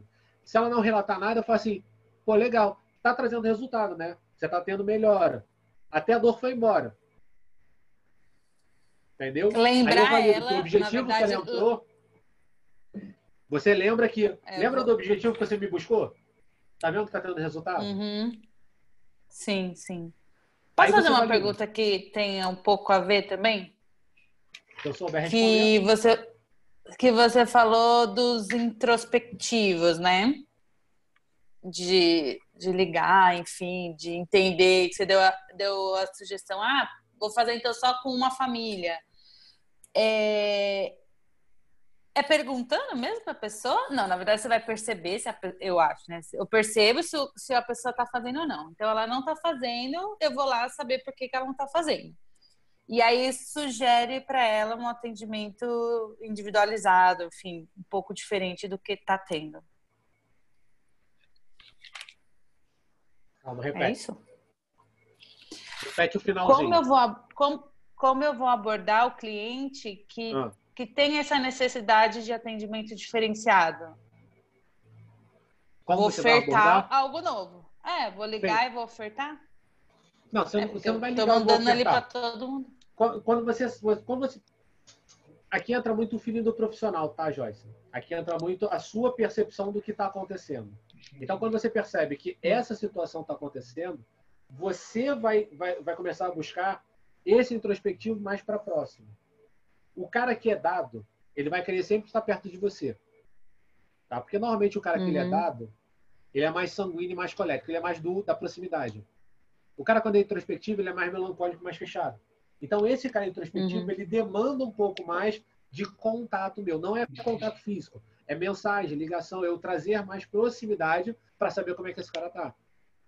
Aí vem muito mais do seu trabalho para identificar o perfil dessa pessoa, para identificar como é que ele uhum. é, e o que você precisa fazer para entender o que está acontecendo. Às vezes eu estou aqui batendo um papo com vocês, agora tem mais câmera aberta. Eu estou aqui olhando, eu consigo perceber quem está feliz, quem não está, quem está satisfeita, quem não está, quem está incomodado, quem não está. Então eu consigo, pelo olhar, trabalhar em cima disso. Sim. Se eu tivesse aqui numa, numa aula e eu percebesse essa situação, eu poderia, dependendo da pessoa, chamar para falar comigo aqui, tete a tete, para tentar alinhar o que está incomodando ela dentro do processo. Ou se eu sei que é uma pessoa introspectiva, acabou, eu passo o telefone e ligo. Tá. Entendeu? Tá eu bom. passo o telefone e ligo assim, uhum. vem cá. Nath, toma cuidado para o cara não passar de toalha aí atrás, tá? Porque hoje eu tô gravando. Entendeu? Ela entendeu o recado, viu? Então, quando você percebe que a pessoa está muito ausente assim, você dá uma chamada. Entendi. Entendeu? Entendi. Valeu. Show? Mais alguém tem alguma pergunta? Opa, tem a Vanessa querendo entrar aqui. Entra, Vanessa.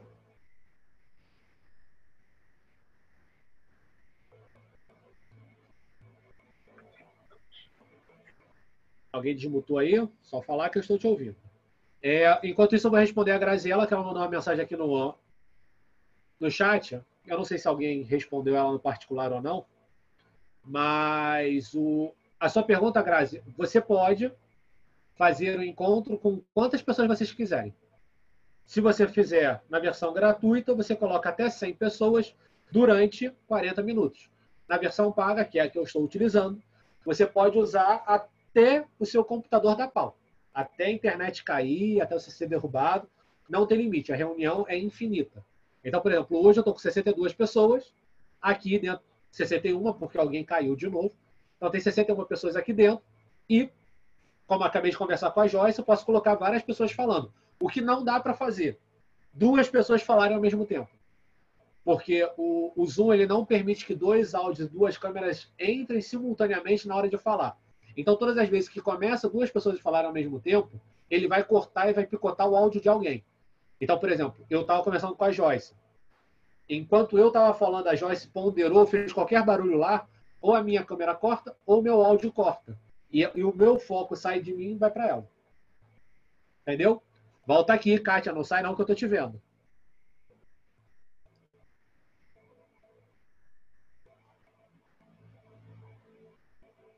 estavam conversando. Nicole, você entendeu tudo que eu pontuei? Que ela perguntou aqui sobre o exemplo e eu dei várias pontuações sobre isso. Vou falar daqui a pouco, Angélica. Calma. Ela perguntou do que seria interessante colocar no Instagram. Eu vou falar sobre isso.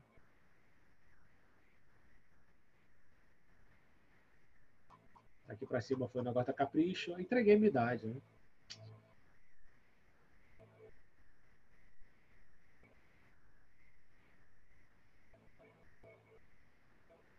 Vou responder da Vânia.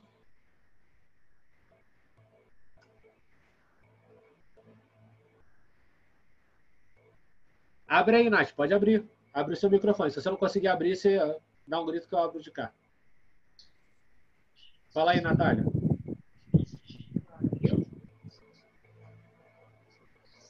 Natália. Eu acho que a dúvida era se eu estava conseguindo ver o, cara passando de toalha. Bom, vamos lá. Deixa eu fazer uma ponderação sobre a Vânia. Eu não sei se a Vânia está aqui ainda, se ela caiu, mas vamos lá. Ela falou assim, Felipe, você falou que a gente pode voltar ou não para o presencial, mas o decreto municipal de Nova Friburgo ainda não está permitindo. É, na segunda-feira, o Witzel liberou um decreto estadual liberando as atividades seguindo as orientações e as restrições dadas por ele. Então, quer dizer, seguindo a esfera, né? Então, é federal, estadual, municipal.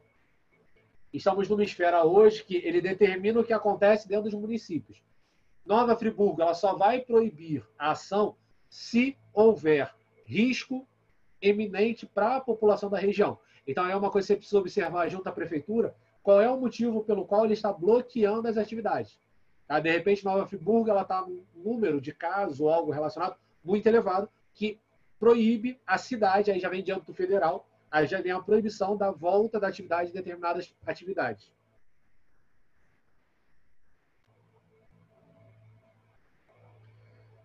Angélica, sobre a questão da conexão que você falou, você comentou dos gaps, meu grande problema é a conexão ruim de alguns pacientes. Se o meu paciente começa a apresentar conexão ruim, pode acontecer dele não querer dar continuidade e assistir. Tá? Como já aconteceu comigo. Tá? Eu já fiz encontros aqui dentro do Zoom que o fato da minha conexão não estar boa, os clientes que me pagaram metiam o pé. Independente do conteúdo, da forma que eu entregava, como eu estava falando. E o grande problema que eu tinha era o meu computador. Quando eu troquei o computador, a conexão melhorou e eu consegui dar sequência no trabalho. Mas que, qual é a alternativa? Se eu não consigo entregar por conta da conexão, aí vem, vem um, o que, que eu posso fazer para substituir a conexão? Às vezes, eu, eu gerar um material qualificado, gravado, com podcast, com áudio, com orientação e tudo mais, possa ser muito mais benéfico do que eu ficar forçando o cara a vir para uma aula dentro do Zoom. Porque o fato da conexão não ser boa pode fazer com que ele queira sair.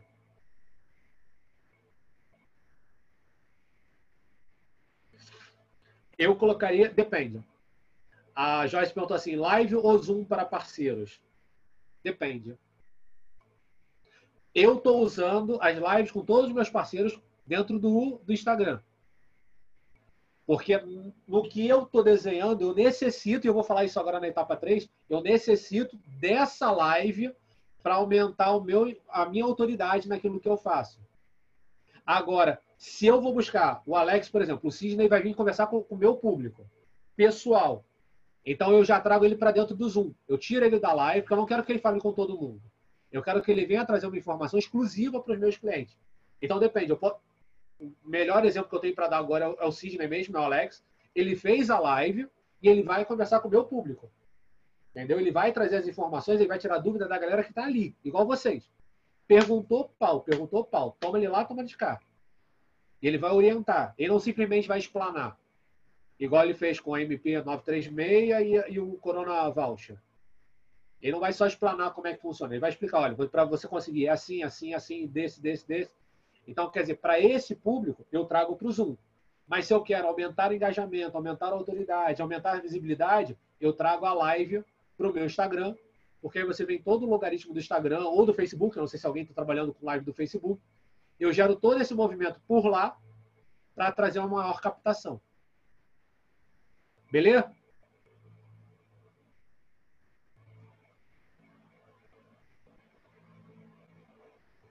Suzana, eu deixo você perguntar no final sobre a porcentagem. Aí eu te dou um parecer sobre a questão de pagar ou não pagar por porcentagem, tá? Eu não tenho problema nenhum de falar sobre isso. É só para não dar, não quebrar a sequência do, das etapas.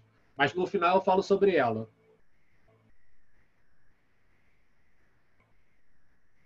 A Kátia perguntou assim: e quando voltarmos, é viável continuar com as aulas online ou somente presencial? Depende. Como um bom aluno de gestão estratégica, Depende. Porque o que acontece? Nesse momento, eu preciso visualizar o que é melhor para o meu negócio. Às vezes, manter o online e o físico com acompanhamento online, dependendo da sua estrutura física, não vai ser possível.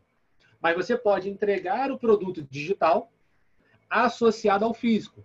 Gravação, podcast, prescrição. Eu consigo gerar um conteúdo digital hoje para atrelar ao físico uma realidade que muitos não estavam se atentando que existia, que na verdade tudo que a gente está vivenciando hoje ele já existia.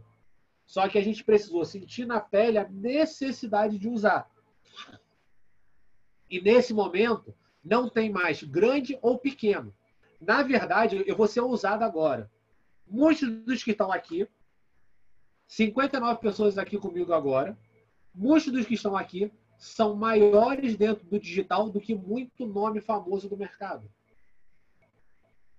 Simplesmente porque o cara que é grande no mercado como profissional, por toda, por toda a escrita que ele fez na história do método, do que ele trabalha, ele não se permite a vir para o digital. E muitos que estão dentro do digital já se permitem a fazer essa entrega, a enxergar um novo mercado. E na hora que você permite essa entrega, você começa a falar com pessoas que não sabiam que não sabiam do que estava fazendo. Entendeu? Então, nesse momento que o jogo começou, e para mim, literalmente, o jogo começou, vocês todos estão jogando no mesmo patamar. Podem ter talentos diferentes, mas na hora da construção do produto é igual. Então, ter o produto online para associar ao offline é muito bom é muito bom. Faz todo um diferencial na hora que você vai, entre... vai fazer todo o acompanhamento, principalmente no físico. Para a galera que é do Pilates clássico tudo mais, eu consigo criar uma estrutura de Pilates para esse cara, que eu vi a Fernandinha aqui agora, eu consigo criar uma imagem para esse cara no digital, em que ele vai ter um material com todo o repertório lá, os 36 exercícios, com todas as variações possíveis, e ele faz esse acompanhamento. Ele consegue treinar em casa. Porque o mais importante para a galera que é do clássico não é só o treinamento dentro do espaço, é o que ele leva para a vida dele. E isso serve para todo mundo, não é só para o pessoal do clássico, mas serve para todo mundo que está aqui. Eu consigo gerar o material que ele vai treinar dentro de casa, ele vai ter prazer de treinar dentro de casa, e ele leva esse treino para dentro do espaço. Olha a galera do CrossFit. O cara viaja para Deus sabe aonde para treinar em outro, outro, em outro boxe. Os caras estão dentro de casa. Na minha janela, esses dias eu estava na sala, eu vi um cara lá com, não sei se era um engradado, ele estava lá fazendo arremesso, ó, jogando para cima. No crossfit. Provavelmente ele malha aqui no crossfit do lado da minha casa. E estava ali fazendo levantamento, fazendo agachamento. Não sei se o dono lá do, do box teve a sacada de criar um produto para entregar para eles. Se não teve, vocês podem ter entregar lá para o cara. Compila todos os exercícios que o cara consegue fazer dentro de casa. Eu passo o telefone dele, eu boto a plaquinha assim. Se você quiser aula de crossfit, acesse e eu boto o link de vocês. Porque essa oportunidade vocês têm para qualquer área.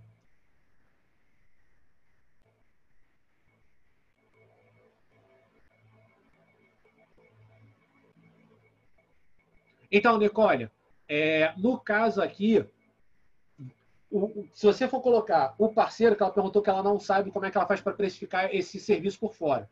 Eu não vou monetizar o meu parceiro, tá? Ele vem para agregar. O Sidney não vai receber um centavo do Felipe, porque o Felipe não compra parceiro. O parceiro ele vem realmente para agregar, para somar. Eu sempre acreditei muito nisso. Isso foi sempre uma verdade muito grande dentro de mim. Então, só aquele cara, se, se qualquer um aqui me chamar, Felipe, vem palestrar comigo, eu vou de peito aberto. E não adianta querer me oferecer dinheiro que eu não cobro. É por prazer que eu tenho, de ajudar. Tá? Então, quer dizer, o parceiro ele não vem para monetizar. E na hora que você entrega para o seu cliente, você consegue manter um preço mais elevado, porque você oferta bônus associados àquilo que você está entregando para o seu cliente. Então, não necessariamente o serviço do parceiro vai entrar na minha conta como um custo. Tá? Visando a conta da precificação, ele não entra como um custo. Mas ele pode entrar, quem sabe, como uma margem de lucro. Então, Felipe, meus clientes toparam pagar 200, 300 reais por aquilo que eu já entrego. Mas se você percebe que você tem vários parceiros que você pode trazer, você pode cobrar 350, 400 por conta dos parceiros. Porque isso que eu estou cobrando a mais já não é mais uma necessidade da empresa, já passa a ser um lucro que os parceiros estão trazendo para o meu negócio.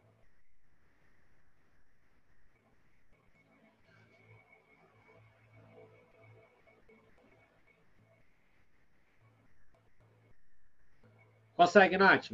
De todas as plataformas. A Nath perguntou assim: sobre a Duz, eu consigo deixar vídeos gravados lá e o cliente consegue acessar usando um link similar ao link do Zoom? Sim. Na verdade, você cadastra esse cara dentro da Eduz e ele vai ter um acesso à plataforma do aluno, como se fosse a plataforma do aluno.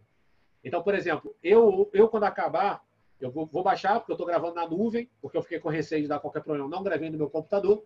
Essa aula está sendo gravada na nuvem eu vou baixar essa aula, vou subir a aula no YouTube, do YouTube eu vou deixar em link é, não listado, desse link não listado eu jogo para Eduz e depois eu, eu mando para vocês, vocês fazem o cadastro, que é o gratuito restrito, que é a base de cadastro.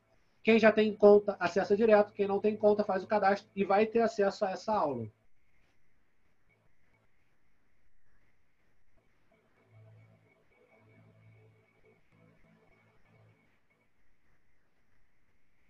Fala, Aninha. Aninha perguntou assim: Felipe, boa noite. É, Para gravar aulas do Zoom, preciso necessariamente que eles estejam de acordo? Sim. E uma das formas que você tem de pedir autorização para o seu cliente é a partir de um formulário do Google Forms.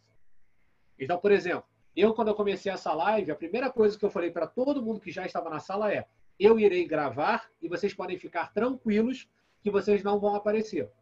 Quem está aparecendo sou eu, porque eu tirei toda a possibilidade dentro da plataforma de gravar a minha galeria. Mas se eu quero fazer a transmissão da galeria, eu posso gerar um formulário, pedir autorização para os meus clientes para que eles sejam filmados, tá ok? Faço lá todo um TCLE. Alguém sabe o que um TCLE é? Termo de consentimento livre esclarecido. Aqui que a gente descobre quem fez trabalho de pesquisa e quem não fez trabalho de pesquisa.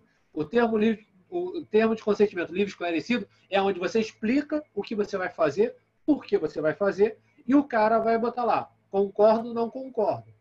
Se o cara não concorda com a filmagem, não filma. Ou melhor, se você não concorda com a gravação, não grava. Grava outra aula. Tá? Ou então grava só você. como eu sei que tem várias pessoas aqui que estão demonstrando exercício, de repente, naquela aula, o cara não quer ser gravado, você fixa a sua câmera, só você vai aparecer, a galeria não aparece, e você demonstra o exercício. E você utiliza esse material para replicar para outras pessoas. Deise, não sei dizer. A Deise perguntou se eu sei dizer sobre o retorno das atividades em São Paulo. Não sei ainda. Tem que olhar o, o DO de hoje para saber o que está acontecendo. Todo dia, todos os governos, todas as prefeituras estão liberando novos decretos para determinar se volta ou não volta.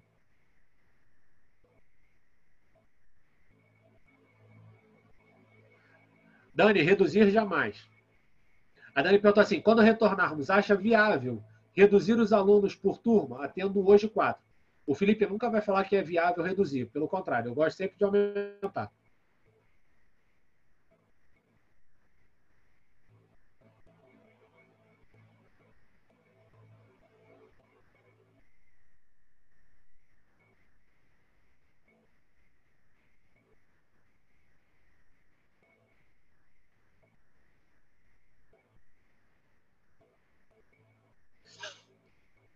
Fala, Vera. É, é, assim, ela pontuou algo relacionado a gravar as lives, tá? Nem sempre o Instagram está permitindo a gente fazer a gravação das lives direto dele, tá? Vou falar algo que vocês vão poder usar contra mim, mas tem um aplicativo que vocês conseguem baixar as lives do Instagram, tanto a de vocês quanto a de qualquer pessoa, que é o WinGrabber. Então você baixa essa live e você pode usar essa live onde você quiser. Por quê? Existem momentos que você faz a live no Instagram que ela gera um bloqueio, você consegue compartilhar, ela fica lá 24 horas, mas você não consegue baixar e salvar no celular. Tá? Eu já tive várias lives que aconteceram isso. Eu tive a live, se eu não me engano, da Priscila. Eu não consegui baixar completo, tanto que ela não está no meu YouTube. Eu não coloquei ela no canal, exatamente por esse problema. Beleza? Tudo aqui até aqui?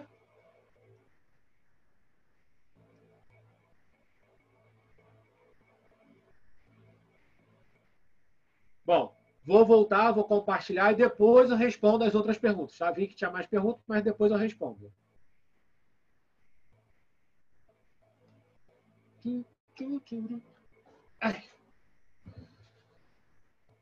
Vamos lá, vamos dar sequência. Por que, que isso saiu daqui? Isso aqui.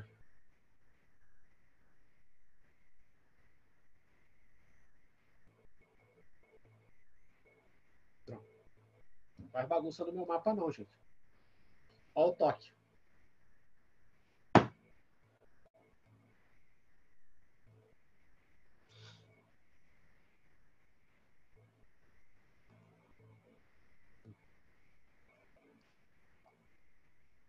Vai que as casinhas estão fora de ordem.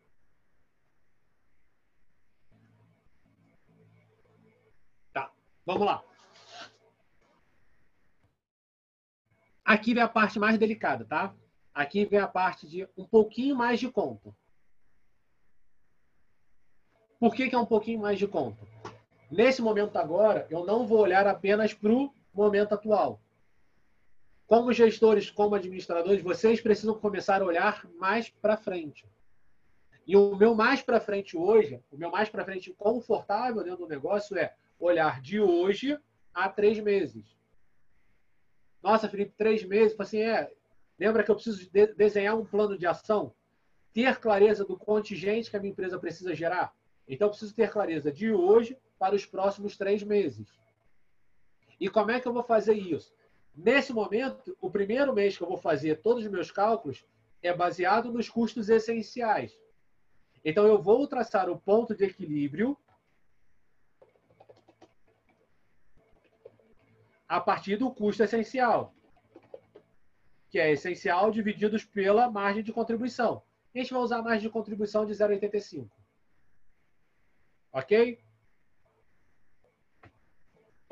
E a meta, Felipe? A meta vai ser essencial, ops, divididos por 0,85 menos 0,10, que dá 0,75. Felipe, o que, que é isso? Eu não quero aprofundar muito na parte administrativa, mas o que eu estou fazendo aqui é custo fixo divididos por margem de contribuição menos margem de lucro.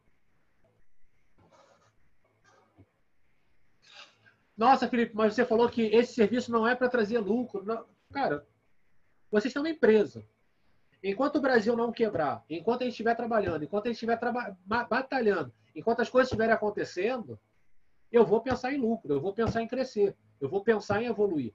E se eu enxergo que existe uma possibilidade, que existe um puta de um mercado, que é o digital, para eu atender, eu preciso pensar em lucrar, eu preciso pensar em crescer.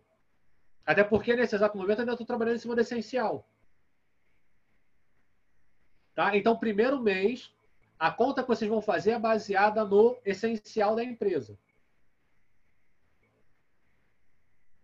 No segundo mês, aí eu já vou ver qual é o faturamento que a empresa tem e fazer todo o cálculo a partir do custo fixo real. Tá? Eu saio do essencial e vou para o real. Qual foi o custo que eu gerei nesses 30 dias que passaram ou nos próximos 30 dias que estão vindo? Então, quer dizer, qual foi o custo que eu tive em abril? Que é a nova realidade que a empresa de vocês está vivendo a margem de contribuição manter a mesma. Mas o que vai mudar é isso. Porque a partir daqui eu traço a meta de. Eu estou em maio, eu traço a meta de maio e junho. A partir do custo que eu tenho em abril. Deu para entender, Joyce? Não? Beleza. Quando você estava com cara de paisagem, eu vou pegar você para explicar todo mundo. Vamos voltar. Tá? O ponto de equilíbrio é aonde a minha empresa consegue faturar e pagar, sem eu precisar me enforcar ou pegar empréstimo no banco, ok? A meta é aquilo que eu preciso conseguir para pagar o ponto de equilíbrio e lucrar. Ok? Então, beleza. Primeiro mês. Como é que eu vou calcular o ponto de equilíbrio e a meta de abril? A partir do essencial que a minha empresa tem. Qual é o essencial, Felipe? Aquele leque de boletos que vocês já possuem. As contas que vocês precisam pagar. Tanto da empresa quanto da pessoa física, tudo é uma coisa só nesse momento. Esse é o custo essencial que eu vou calcular o ponto de equilíbrio. E é esse o custo essencial que eu vou utilizar para calcular a meta. E para o próximo mês, Felipe? Agora que a gente está no dia 15, eu já tenho uma previsão de quanto eu tenho de custo até o final de abril. Tá? Vocês já conseguem ter uma ideia de qual vai ser o custo que vocês estão tendo e quais são os custos que vocês vão ter nos próximos 15 dias. Então, para a meta e para o ponto de equilíbrio de maio e junho, eu vou utilizar os custos que eu estou tendo em abril. E qual é a conta que eu faço? Eu vou pegar esse novo custo, esse novo leque de boletos de abril, vamos botar aqui.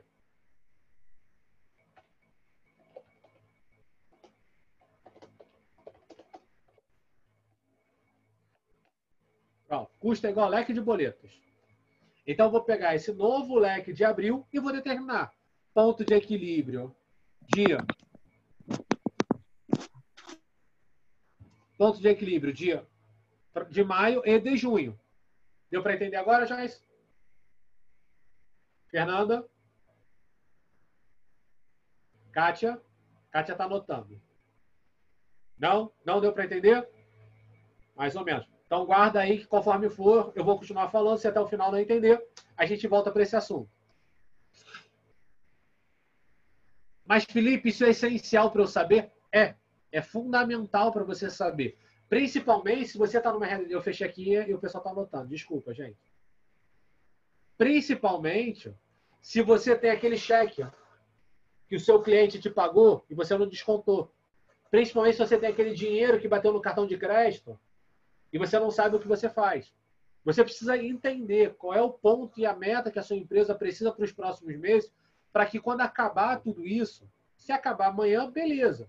Mas se acabar em agosto, setembro eu não posso começar quebrado. Então eu preciso ter clareza do ponto de equilíbrio das metas daqui para frente. Como o meu custo está restrito, eu vou calcular agora. Depois, em outro momento, a gente conversa como é que eu calculo já para os próximos seis meses. Aí eu já começo a trazer uma previsão de retorno da negociação que eu fiz, do aluguel que vai entrar, da luz que vai voltar. Então eu já vou lá para frente, aí eu, eu começo a bater. Aí eu já não trabalho mais com uma margem de contribuição fixa, e já começa a mudar. Mas não vou aprofundar muito isso não, que isso já entra muito na parte de gerenciamento do negócio. Mas é muito importante vocês entenderem essas duas contas e fazer essas duas contas. E assim, vocês, vão, vocês estão com papel e caneta na mão, é assim, ah, pô, gastei 5 mil mês, ano, no mês passado. Pô, beleza, o Felipe falou que é 5 mil por 0,85. Ah, 5 mil por 0,85 dá quanto? Ó, Felipe vai até pegar a calculadora para fazer a conta com vocês.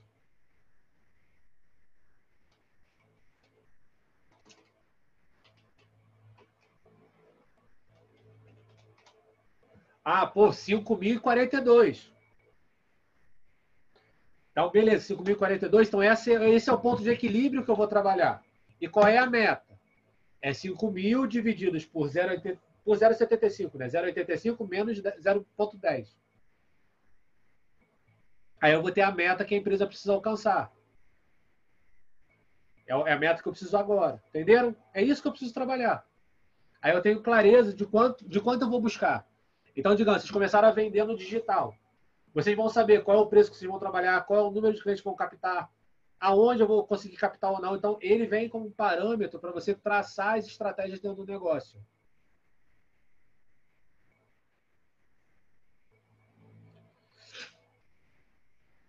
Definição de formas de recebimento no digital. Várias e várias pessoas me questionaram de como é que, meu Deus, agora eu vou vender no digital, como é que eu vou receber? Pro Felipe, a melhor plataforma que existe é a Asas. Tá? Sou usuário, não ganho bonificação, não tenho parceria, mas eu gosto demais de trabalhar com a Asas. A Asas me fornece boleto, a Asas me fornece cobrança por cartão de crédito, a Asas me oferece cobrança do serviço individualizado. Então eu gosto muito. Mas a PayPal faz a mesma coisa, a PagSeguro faz a mesma coisa, a Mercado Pago faz a mesma coisa a Estônia começou a fazer a mesma coisa e a Cielo só não tem boleto. A Estônia e a Cielo só não tem boleto. Mas eles, eles estão gerando todo o mecanismo para você fazer a cobrança a partir de um link ofertado por eles. Tá? Então, assim, a gente precisa ter plataformas hoje que a gente possa fazer a cobrança a partir de um cadastro e que me gere um link de cobrança.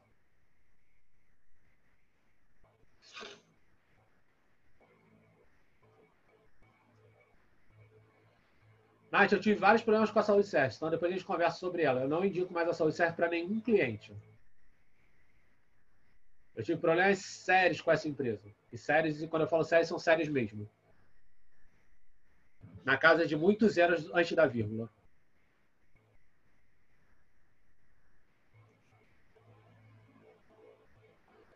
É a Tecnofit, beleza, mais uma, essa, essa não sabia, não conhecia. A Joyce pontuou que a Tecnofit também faz.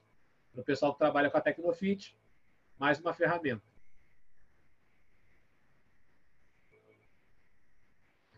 Uh! Olha que gostoso, gente. Quem, quem, quem já ouviu falar sobre o método ágil? Joyce, já ouviu falar? Não? Kátia? Não? Fernando? Não? O método ágil nada mais é do que eu criar uma ferramenta para eu verificar a velocidade que eu entrego um processo. Tá? A melhor forma que eu tenho de fazer essa análise e essa verificação do processo é a partir do Trello. Lembra que eu falei que a gente leva uma semana hoje no digital para conseguir captar esse cliente, para que ele realmente ele engaje e você passe autoridade para ele? Isso é uma análise a partir da primeira entrega até a conclusão do meu processo. Eu consigo fazer isso sobre todas as estruturas da minha empresa. Então, vou dar um exemplo, tá? Eu, para construir essa aula, eu tive várias etapas para cumprir. Eu tive que fazer formulário no Google Forms, eu precisei transformar o formulário em link do, Bit, do Bitly, eu precisei criar grupo no WhatsApp, eu precisei transformar o link do grupo do WhatsApp e link do Bitly. Eu precisei transformar tudo isso para dentro do, do Linktree. Eu precisei fazer todas as imagens de divulgação. Eu precisei criar os textos de divulgação. E qual é o tempo que eu levei nessa etapa? Para realmente concluir, assim, está rodando, o workshop vai acontecer. Do momento que eu tive a ideia até a conclusão e a entrega para vocês que preencheram o formulário. Então, para isso serve o método ágil. Para vocês terem clareza do tempo que vocês demandam para ter uma ideia, fazer a ideia acontecer e entregar o produto para o seu cliente. E é extremamente importante que a gente saiba sobre isso. Por exemplo, Felipe, eu decidi fazer um curso, ou melhor, eu decidi montar um material na plataforma online. Qual é o tempo que você vai levar para entregar esse material? Vou levar uma semana, duas semanas? Se alguém chegar para mim e falar assim, Felipe, me entrega um curso, eu levo um ano. Porque eu não gosto de ofertar, de, de criar conteúdo de curso. Eu gosto disso aqui. Eu comecei a descobrir que eu estou virando professor. Eu gosto de dar aula. Eu gosto de estar conversando. Eu gosto de ver gente.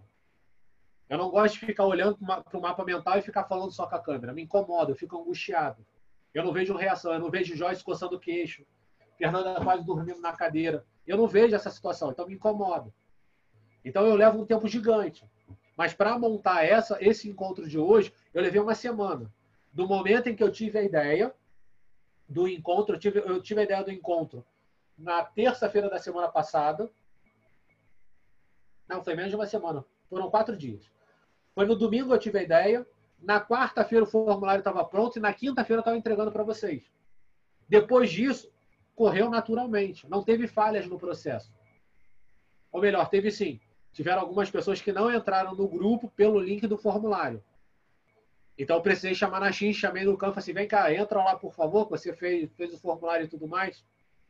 Então ainda teve gente que mesmo eu chamando a X já não entrou. Mandei o um e-mail. Eu encontrei os gaps, corrigi e a vida que segue.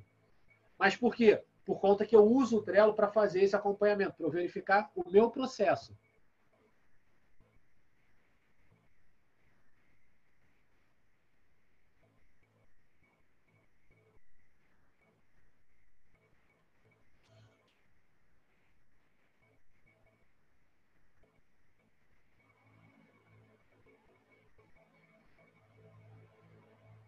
Entenderam? Eu parei para eu vi um negócio piscando ali. Aninha, R$ 3,99 por cada boleto se você indicar R$ 2,99, tá? É, se você vai indicando as pessoas, o ASI ele cobra R$ 3,99 pelo boleto e, e a transação do cartão de crédito tem outra taxa. Em relação à saúde service, não, eu não vou falar aqui, principalmente porque eu estou gravando essa aula, tá? E eu não vou expor a imagem da empresa. Quem quiser depois me chama no particular, me chama no WhatsApp, que eu converso e, e falo o que realmente aconteceu. Seu físio, eu ainda não parei para conversar com o Dimas, mas o Michael falou que eles também estão começando a trabalhar. Dimas é super solícito e se ele realmente estiver trabalhando com isso aí, vai ser formidável para a plataforma dele. Determinei a velocidade do processo, eu preciso ter velocidade para verificar o que está acontecendo dentro da minha empresa. E como é que eu faço isso? Dashboard. O que é dashboard? É eu, eu ter numa tela todas as informações que acontecem no meu negócio. Pode ser numa tabela ou pode ser em gráfico. Gráfico facilita a minha visualização. Tá? Nesse momento, o Excel é necessário. Se alguém conhecer alguém que trabalha com Power BI ou com outras ferramentas, show de bola. A galera que trabalha com Tecnofit, Seu Físio, é, Estúdio Fácil, já possui um certo dashboard que facilita a visualização. Não é informação completa, não é informação perfeita, mas já dá para ter uma ideia do que acontece. E quais são as principais métricas para o Felipe analisar dentro de um negócio? Todas as métricas relacionadas à receita. Que, quais são as métricas relacionadas à receita? Faturamento, lucro, rentabilidade.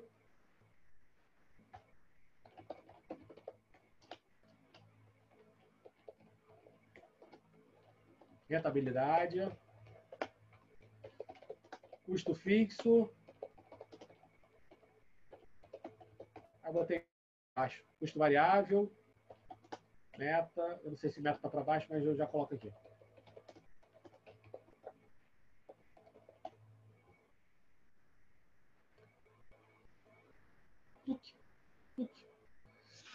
Tá? Está escrito errado, eu sei que está escrito errado, não tem o I, mas é que eu escrevi rápido. Métricas de receita. Faturamento, quanto é que a empresa está faturando de fato, qual é o lucro que a empresa está tendo, qual é a rentabilidade dos investimentos que estão sendo feitos, qual, qual é, é, o comparativo de lucro fixo e variável que eu estou tendo, lucro não, custo fixo e variável, meta e ponto de equilíbrio. Essas informações vocês precisam saber assim, ó. É o chegar e falar assim, Joyce, qual é o faturamento da empresa? Eu não posso coçar a cabeça. Tem que ser na lata. Eu tenho que estar pronto para dar essa resposta. Entendeu? Joyce, qual é a sua meta para o mês que vem? Na lata. Porque é uma coisa que ela está buscando, ela está trabalhando em cima disso.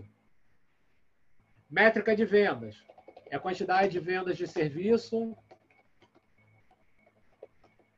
E aqui é algo que eu gosto, tá? Vendas por cliente.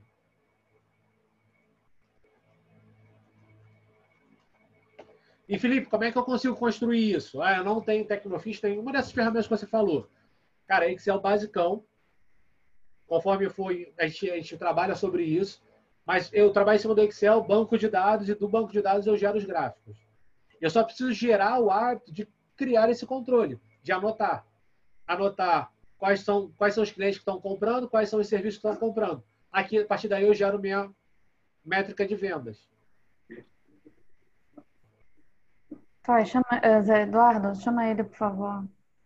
Chama, chama o Zé Eduardo, por favor. Opa, desculpa. Entenderam? Anotaram?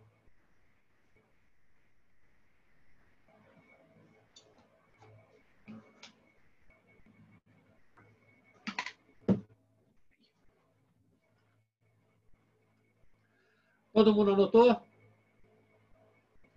Todo mundo printou? Todo mundo postou no Instagram? Todo mundo me marcou? Não, fica tranquilo, tô só, tô só perturbando.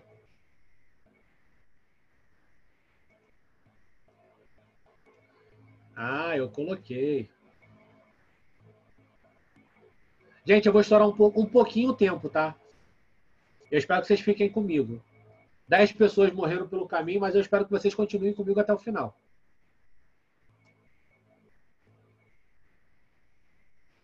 Tá? Vamos lá. Essa aqui é um grande questionamento que eu recebi agora, na última semana. Felipe, ó, vou recapitular para quem chegou atrasado entender o que está acontecendo. Primeira etapa, eu defino o produto e testo o produto com os meus clientes ativos e inativos. Trago toda uma estruturação de precificação e de entrega desse produto para os clientes que estão dentro dali da, da minha plataforma.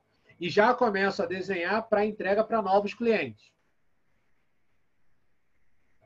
Nessa fase, eu vou começar a gerar todo um processo de visualização dos próximos meses, controle da minha empresa, como é que eu vou receber, como é que eu não vou, e como é que estão os resultados do meu negócio. E agora eu começo a fazer a captação dos novos clientes. Sabe aquele negócio que o pessoal falou que é facinho? Bora captar mais clientes, bora fidelizar os clientes, bora pegar os clientes do, do, do físico e fidelizar no online, como se fosse uma coisa muito ó, papum.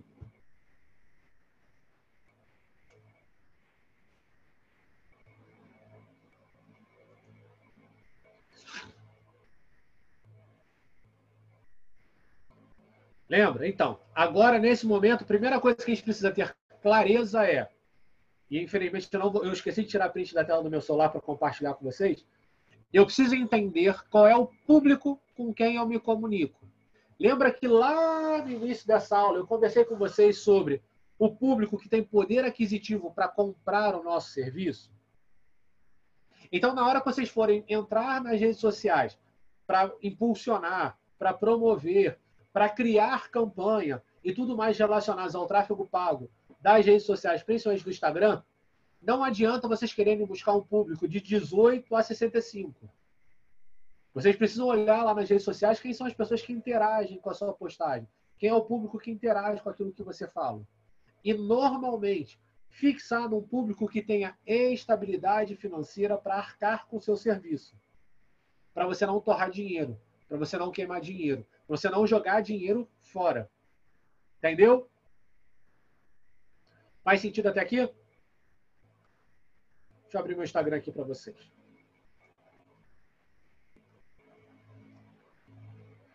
E qual é a melhor estratégia? Essa estratégia eu apresentei dentro de uma live, tá? Quem não assistiu, vou repetir agora.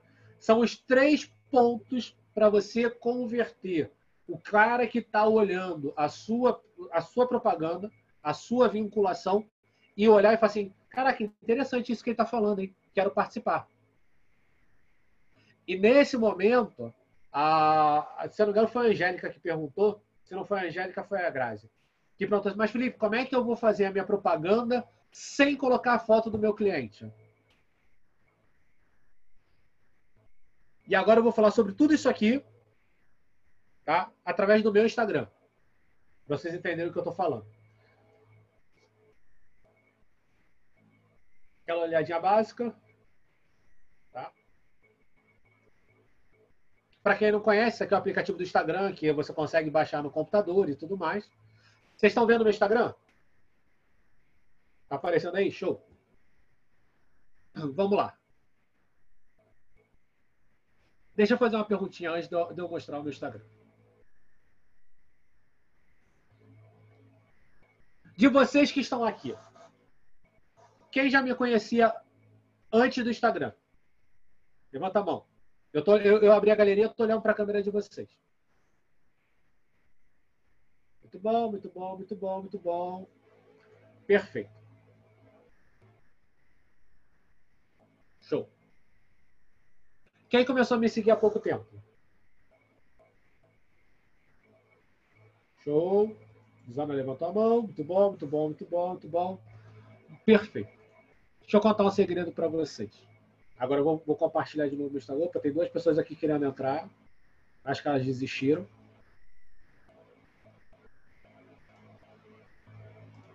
Partia, filho. Volta aqui para minha tela.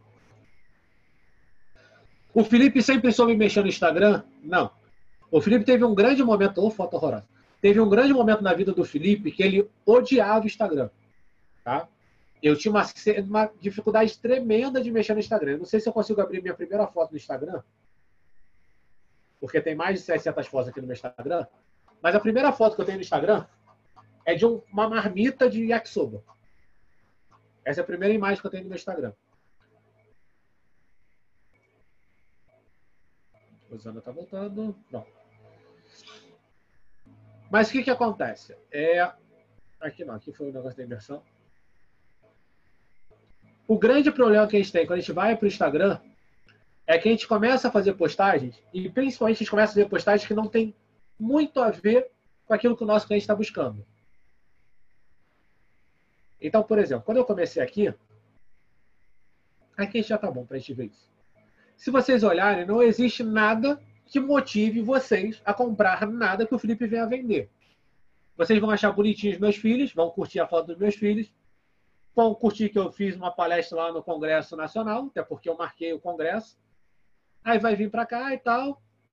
Eu comendo lá com meu antigo sócio, lá comendo pizza em São Paulo. E tem aqui uma foto que não tem nada a ver, que só tem a imagem. Aí eu comecei a falar assim, cara, eu preciso gerar realmente uma constância, um engajamento com as pessoas que estão me acompanhando. Olha o tempo que eu levei para entender isso, tá? Tudo que está apresentando aqui, nada tinha engajamento. Nessa época aqui eu tinha 3 mil pessoas me seguindo.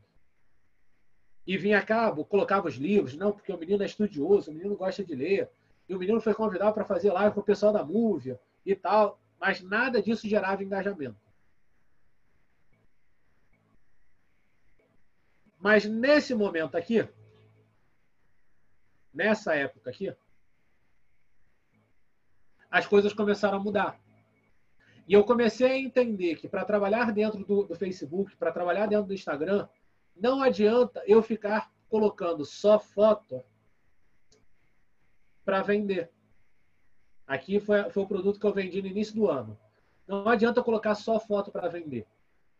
Eu preciso realmente gerar uma emoção dentro da pessoa, uma dor, um ponto em comum dentro da pessoa, que faça com que ela interaja e queira comprar aquilo que eu estou ofertando.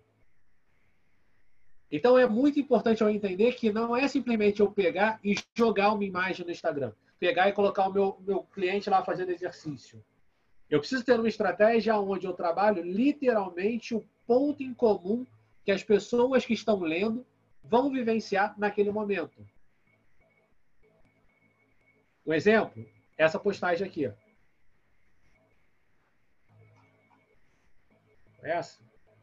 Não, foi, foi anterior. Foi essa.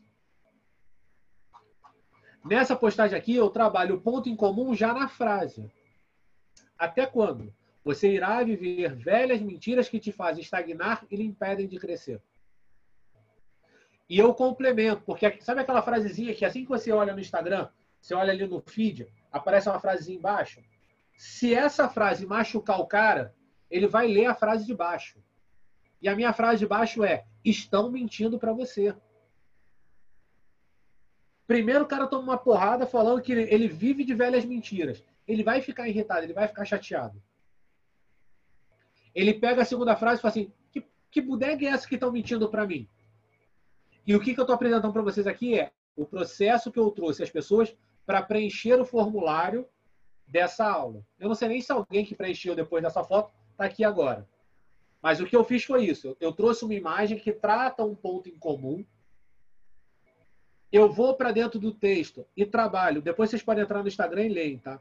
Para quem não leu. Eu trabalho no texto o ponto em comum, que eu venho pontuando sobre essa questão da mentira que é contada para vocês dessa necessidade desenfreada de captar vários clientes, que a fidelização é uma coisa impossível, que eu preciso estar o tempo todo correndo atrás de cliente, cliente, cliente, cliente, cliente, e não é isso. São os processos que fazem com que a sua, que a sua empresa gire, que a sua empresa funcione. Não é a quantidade de clientes que você vai trazer para dentro do seu negócio, porque senão você vira, fica num ciclo vicioso dentro dessa realidade empresarial. E eu concluo aqui embaixo e começo a apresentar algo novo, que é a questão de ter um processo para conseguir crescer, mesmo dentro de um caos que a gente sempre viveu. E eu finalizo com a surpresa, falando sobre a aula e que ainda tinha vaga para o pessoal preencher. Então eu trabalho ponto em comum, algo novo e a emoção dentro de um post, sem precisar ficar fazendo postagem de imagens do que eu estou fazendo, de como eu estou fazendo. Foi fácil aprender isso? Não. Se você olha aqui mais para baixo, eu tenho uma postagem que, para mim, ia ser uma postagem que ia estourar. Ia ser aquela postagem que ia bombar até minha mãe ia bater palma. Mas nem minha mãe bateu palma, nem minha mãe curtiu a postagem, que foi essa aqui. Eu tive 13 curtidas, engajamento lá embaixo, acompanhamento lá embaixo, ninguém fez nada. Para mim, ia ser Caraca, o cara de outro mundo. Mas sabe o que acontece? E eu vou usar essa postagem para usar vocês de exemplo. Na hora que eu peguei e coloquei isso aqui no meu Instagram, exatamente, Joyce, eu só catuquei o fiofó da minha concorrência. Eu só mostrei para minha concorrência que ela não sabe, a concorrência, determinar o ponto de equilíbrio e a meta do negócio. Foi isso que eu fiz. Então, eu peguei e, e, e provoquei a minha concorrente na hora que vocês pegam e colocam uma foto do seu cliente fazendo exercício, é isso que você gera. Você catuca o concorrente. Você não catuca o cliente que vai comprar o seu serviço. Porque ele não faz a menor ideia do que você está colocando ali. Eu tenho certeza que a maior parte que olhou a foto não deu nem sequência, não quis nem ler o que eu coloquei no, texto. Porque ele olhou e falou assim: que pudega é essa que o Felipe está falando? Tchau, Felipe. Segue a vida. Na hora que vocês colocam a foto do, do, seu cliente subindo a cadeira, ou agora dentro de casa fazendo exercício, o cara olha e fala assim, tá, e daí? Ele passa. Mas na hora que você traz um ponto em comum com aquele cara que está olhando, ele fala assim, opa, o que, é isso aqui? Isso aqui me interessa. Na hora que a, a Bubi chegou e fez a postagem de hoje, falando sobre a live, aonde eu vou trabalhar com ela amanhã, 8 horas da noite, sobre gestão de estúdio, fidelização dos clientes, é algo que as pessoas se incomodam, é um ponto em comum. E o que, que eu pego e faço? Eu trabalho em cima desse ponto em comum no texto. Para quê? Para trazer mais pessoas para acompanhar a live com a gente amanhã. Entenderam o que precisa ser feito? Eu preciso trabalhar só esses três pontos. Basta os três pontos para que vocês comecem a criar mais proximidade com o seu cliente. E depois que eu trabalho com esses três pontos, eu preciso ter constância. Não adianta você fazer uma postagem hoje, fazer outra postagem na quarta-feira que vem. Eu preciso manter as postagens. O meu cliente, ele o, o, o Instagram precisa gerar um, um, logaritmo ali que você é importante para ele. Ele vai estar tá te vendo ali o tempo todo. O Felipe, hoje, ele segue 47 pessoas. Mas eu tenho certeza que tem gente aqui que segue duas, três mil pessoas. Os seus clientes podem ser que também sigam duas, três mil pessoas. Então, para você ser relevante, para você aparecer de forma orgânica para esse cara, é a constância que vai fazer isso com você. É a consistência do seu, do, do seu produto, do seu ponto em comum com ele, que vai fazer ele curtir, ele lê. Ele curtir, ele lê. Até chegar o um momento que você começa a aparecer de forma automática para ele, sem ele perceber. Até o momento que ele começa a ler e vai te chamar no direct para comprar o seu serviço. Não é necessariamente eu fazer postagem do serviço, mas sim do incômodo que ele sente. Outra coisa importante é você trabalhar o padrão da arte. Evitar ficar variando muito. Uma hora eu uso uma cor, outra hora eu uso outra. Uma hora eu coloco uma foto aqui embaixo, outra hora eu coloco lá. Tentar padronizar a forma que você vai apresentar isso para ele. Definir uma sequência de postagens. Como é que eu quero que esse conteúdo apareça? Vai ser psicologia? Vai ser nutrição? Vai ser movimento? Vai ser dor na coluna? Então, definir como é que vai ser a sequência que você vai apresentar.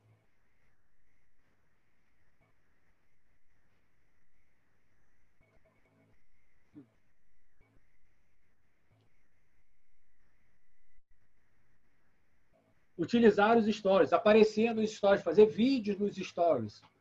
Utilizar principalmente agora. Eu agradeço e fique em, casa. Acho que é em casa. Eu ia falar fique em casa, mas é o em casa. Que são dois marcadores que têm horário certo para aparecer nos stories das pessoas que seguem você.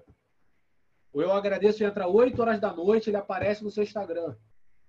O, o Em Casa eu já não sei mais qual horário, se não me engano é de manhã que ele aparece ali, todas as pessoas que marcaram em casa aparecem. Então a pessoa clica ali, ele vai passar pelo histórico. Ou ele vai passar pelo stories. E se tiver um ponto em comum naquele histórico que você está apresentando, o cara vai engajar, ele vai clicar no link da bio, ele vai entrar no seu, no seu stories para ver, ele vai mandar direct, ele vai gerar essa conexão com você.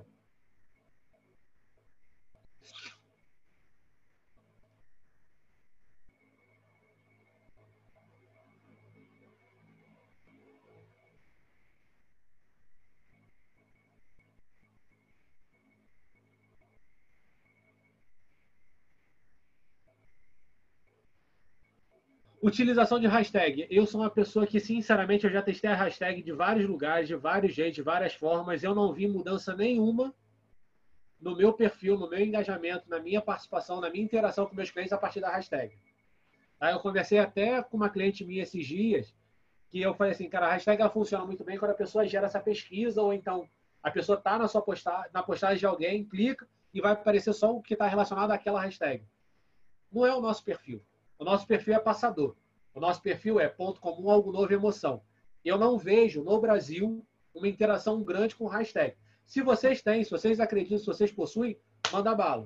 Mas eu acredito que é muito mais forte a consistência, e vou chamar de Tiago Fonseca, a tríade do Tiago Fonseca, do que propriamente só colocar hashtag. Beleza?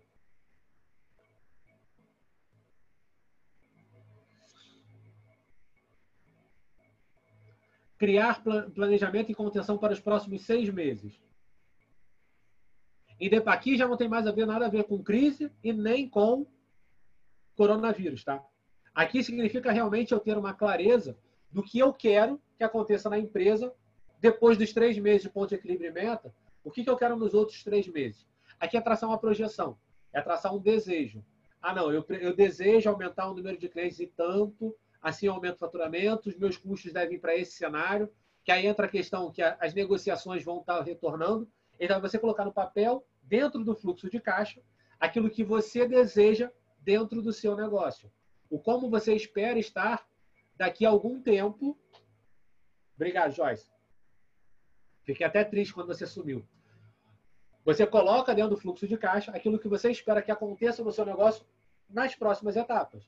Então, você trazer para o planejamento, para a organização, para o controle do seu negócio, o que você projeta para a sua empresa nos três meses que você vai saber o ponto de equilíbrio e as metas, e nos outros três meses que, teoricamente, todos os acordos de aluguel, IPTU e blá, blá, todos os acordos que você fez retornam à normalidade. Então, você tem uma clareza de quanto você precisa nos próximos três meses e nos três meses seguintes, para você ter uma ideia de vou conseguir captar, não vou conseguir captar, porque nesse período você vai ter uma ideia de quantos clientes entraram, quantos não entraram, por onde está entrando, por onde não está. E você começa a projetar os meses para frente.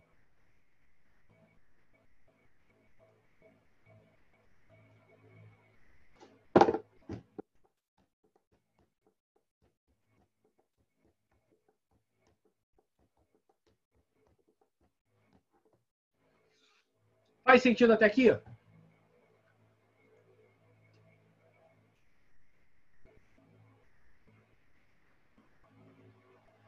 Muito bom. Antes de eu falar de organização, eu vou falar da matriz REB, beleza?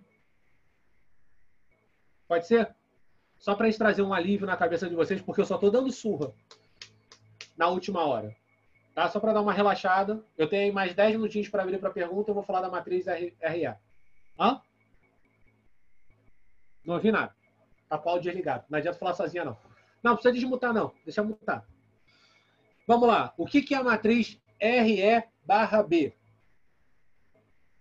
Eu sou uma pessoa que gosta muito de ferramentas para determinar quais são os passos que eu irei dar dentro do processo do meu negócio. Eu acredito que é de extrema importância eu ter clareza na hora de tomar decisão. Então, o que eu comecei a perceber? Muitas pessoas estão na dúvida, mesmo podendo, tá? a galera que pode voltar a trabalhar, ela está com dúvidas se ela vai voltar ou não. E a matriz RE barra B, ou RE barra B, nada mais é do que risco vezes emergência divididos pelo benefício.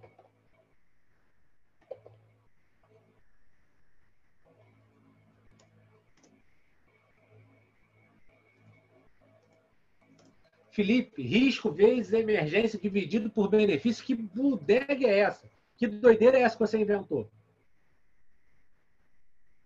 Cachorro. Vamos lá. É, quando a gente faz uma pesquisa de satisfação, quando a gente faz uma pesquisa de uma opinião, normalmente a gente coloca a classificação de 1 a 5, correto?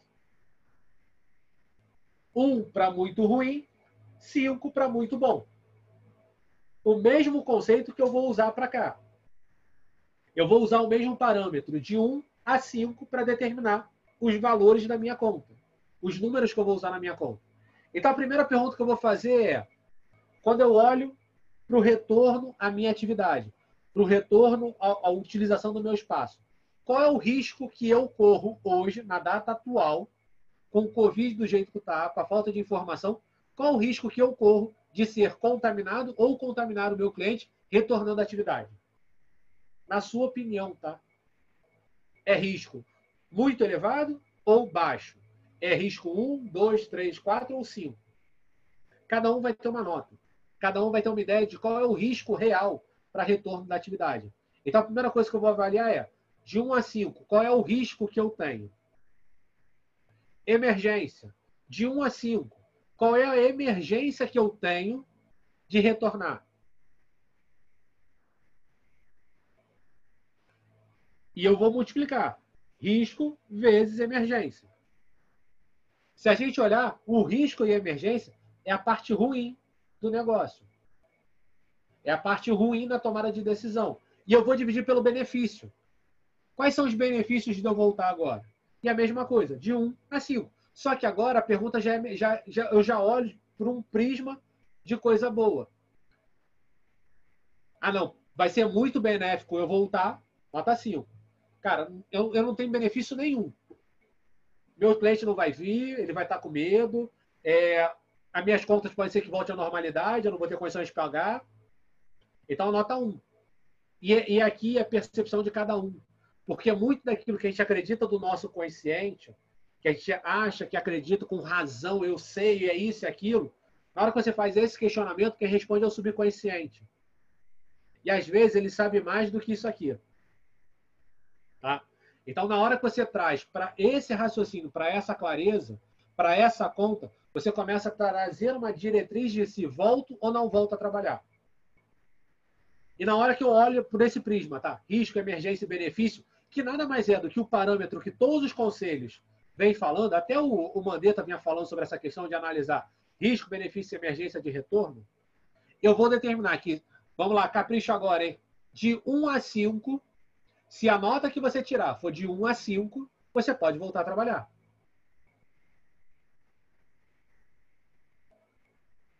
Se a sua nota for de 6 a 12, você precisa ter cautela na hora de voltar a trabalhar. É a hora que você precisa colocar máscara, colocar luva, colocar óculos, colocar é, gorro, colocar propé, colocar capote, para ir com cautela. Se a sua nota ficar de 12,5 a 25, fique em casa. Porque não vai valer a pena para você, não vai ser benéfico. O risco é muito maior do que os benefícios.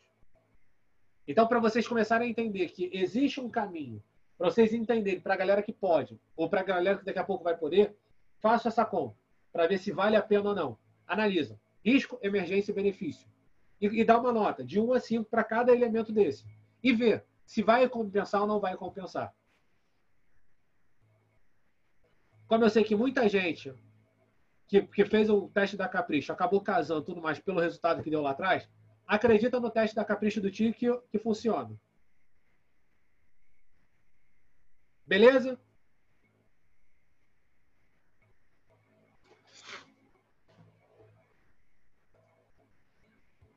Vamos para a última parte. Estamos finalizando. Como eu, como eu pontuei para vocês em várias etapas ao longo desse processo, tá? Não tem como eu ter uma empresa, eu ter um negócio, eu prestar um serviço, entregar algo para o meu cliente, se eu não possuir processos e planejamentos. A base de qualquer estrutura empresarial passa pelo processo e pelo planejamento. Quem faz esse processo, esse planejamento agora são vocês, para que mais para frente vocês possam contratar um funcionário e entregar o serviço para esse funcionário. Mas sem processo e planejamento a gente não evolui.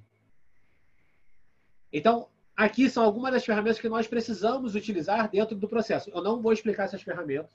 É só para vocês terem uma ideia de algumas ferramentas para que eu consiga organizar o meu processo administrativo. Eu tenho o PDCA, que eu já expliquei lá em cima, que ele serve para todas as construções de planejamento do meu negócio. Eu tenho meu relacionamento com o meu cliente, o CRM, que eu preciso ter isso muito claro. Eu posso fazer o CRM dentro do Trello. Então, entrei em contato com o cliente. Ele comprou, beleza. Ele não comprou, vai, vai passa para a aba do lado. Por que, que ele não comprou? O que, que faltou? O que, que eu preciso apresentar? E vou acompanhando essa evolução dele. Ele comprou um serviço, ele vai comprar outro, não vai. Então, eu preciso estar com esse contato com o meu cliente para saber se ele vai dar continuidade ou não comigo. Matriz Gucci é uma matriz que eu gosto muito, eu vou até falar um pouco sobre ela. Não vou explicar. Mas eu vou deixar anotado aqui. A matriz é uma matriz de análise de gravidade, urgência e tendência. É, a, a, forma de usar a matriz Gucci é muito similar à matriz que eu criei. Eu dou uma nota, multiplico tudo e vou verificar qual é a minha prioridade. Vários livros falam que não existe prioridades. Nós precisamos trabalhar com uma prioridade. Eu preciso ter foco em uma prioridade e trabalhar em cima dela. Então, a matriz Gucci ele me traz essa prioridade. O que é mais importante fazer agora? É montar o processo do produto digital? É colocar na plataforma? É, é, é fazer a venda para o cliente antigo? O que é mais importante? Então, a matriz Gucci ela me traz essa clareza. E o controle contábil é eu sair do caderninho e começar realmente a entender sobre o custo variável, o custo fixo, quais são as receitas, quais são as fontes de receitas, quais são os bancos que eu estou transicionando, quanto eu estou pagando de taxa em cima desse banco, quanto eu estou deixando realmente de receber, quanto eu estou investindo, quanto eu não estou. Então, na hora que eu olho para o controle contábil da empresa, eu saio do meu caderninho, onde eu só anoto o que entra e o que sai, para me aprofundar nos números do meu negócio.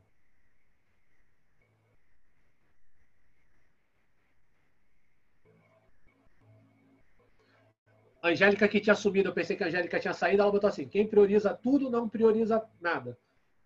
Perfeito. Ela fechou com chave de ouro essa questão sobre a prioridade.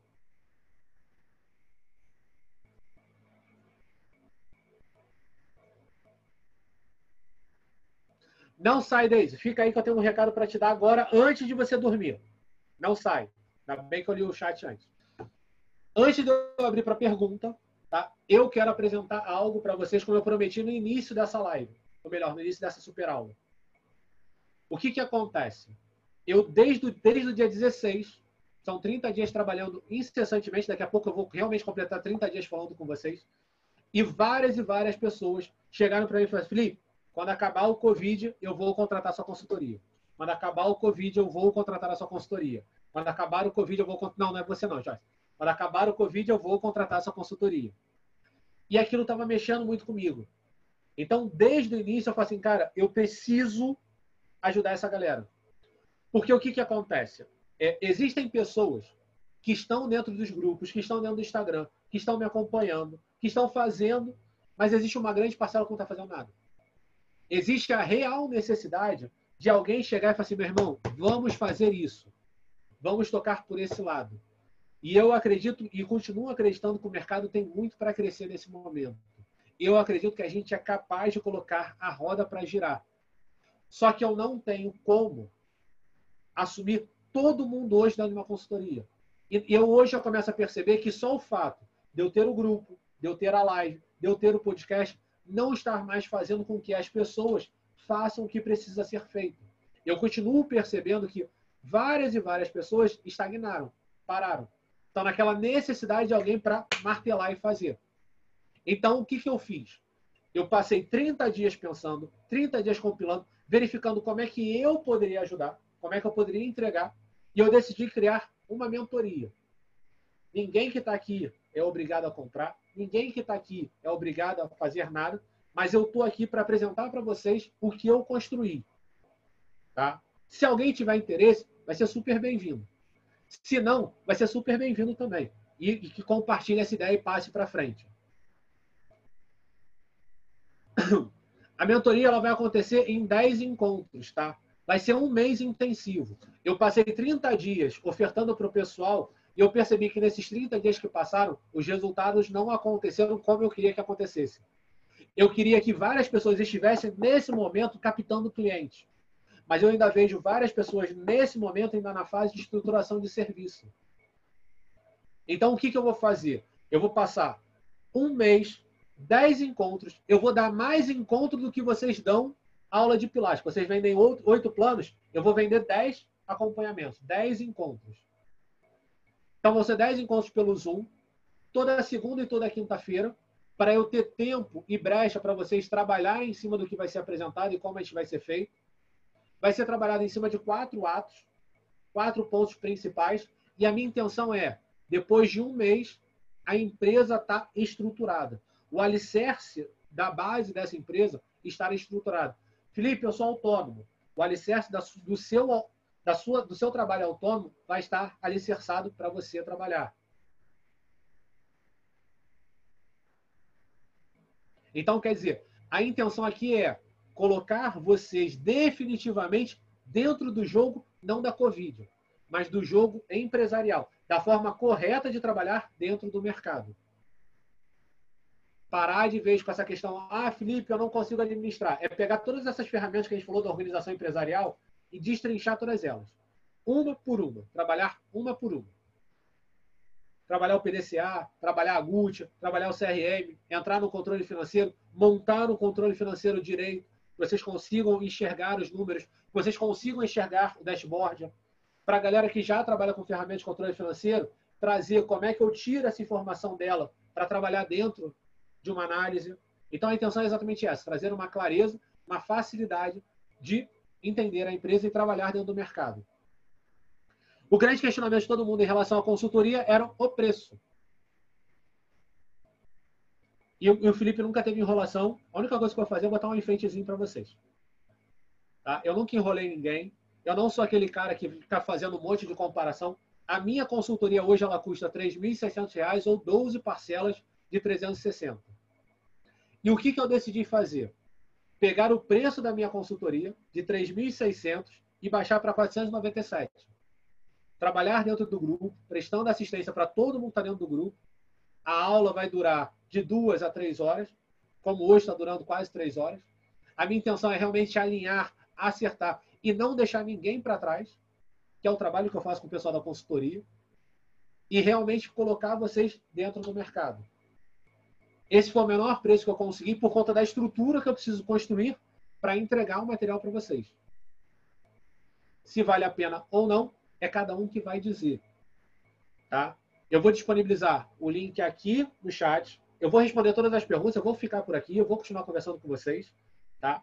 Mas eu precisava apresentar essa proposta para vocês, eu precisava apresentar a mentoria para vocês, porque eu acredito que durante 30 dias eu queria ter tido muito mais resultados do que as pessoas me apresentaram. Eu tive grandes resultados, eu tive muito, eu, eu fiquei muito honrado, muito agradecido com, com o que me foi apresentado. Mas eu queria mais. Eu queria mais pessoas numa realidade mais tranquila. Isso não aconteceu. E eu comecei a entender que para que isso mudasse, para que o jogo realmente mudasse, para as pessoas entendessem que existia um jogo começando, eu precisaria entrar junto para treinar essa galera. Então minha pegada é essa, é treinar as pessoas para estar dentro do jogo. Tchum, tchum, tchum, tchum. Vamos lá. Alguém quer fazer uma pergunta e abrir o, abrir o, o microfone? É porque eu vi que tem várias perguntas aqui para eu responder. Se alguém quiser abrir o microfone, eu ficaria muito feliz. Não, ninguém quer abrir o microfone ou o microfone está bloqueado ainda?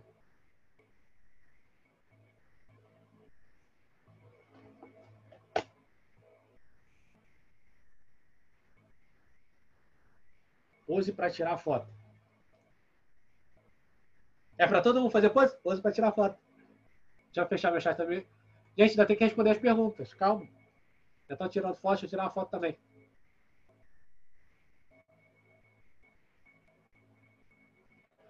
Pronto. Bom, vamos lá. Vou entrar nas perguntas que vocês escreveram. Eu não sei se está mutado, se não está. Se estiver mutado, vocês gritam aí, Felipe, está mutado. Grita não, faz sinal assim que eu vejo que vocês estão todos mutados ainda. Tá tudo certo. Vamos lá, vamos às perguntas. A Dani Cel sem querer, Renato falou que é top. A Kátia perguntou assim, vou, vou responder de baixo para cima, tá? Até eu chegar no, onde eu já respondi. Dani Salles perguntou assim: o conteúdo da mentoria vai ser diferente do meu conteúdo do Vesplat? Para quem é aluno do Vesplat, é totalmente diferente. Tá? Eu saí do, do projeto do Profissão Pilates em agosto e desde agosto eu mudei toda a forma de trabalhar. Então, eu vou entregar muito do que eu entrego para os meus clientes de consultoria, tanto que todos os meus clientes de consultoria já foram convidados, eles vão estar participando do projeto junto comigo, e eu vou entregar uma roupagem totalmente diferente do que está lá. Até porque muito do que eu entreguei lá era relacionado à contratação, à forma de legalizar o negócio, e eu, eu ensinei um, um controle financeiro muito básico.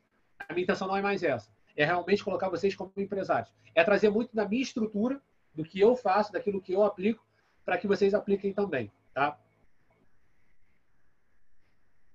A pose eu já fiz. Quando vai começar a mentoria? Dia 20 do 4. Como estava lá no, Ups. Ela começa no dia 20 do 4, segunda-feira agora. Então eu, eu, vou ficar, usando o termo do digital, tá? Vou ficar com o carrinho aberto de hoje até o dia 20. No dia 20 eu encerro as vendas da mentoria. E no, na segunda-feira, às 8 horas da noite, a gente começa a primeira aula de abertura. Onde eu vou apresentar todo, todo o conceito do trabalho para a gente começar a atuar. Tá?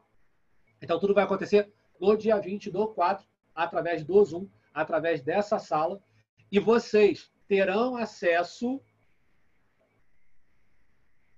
Já te respondo, Joyce. Vocês terão acesso a todas as gravações, todo o conteúdo, todo o material através do Eduz. Tá? Já está lá.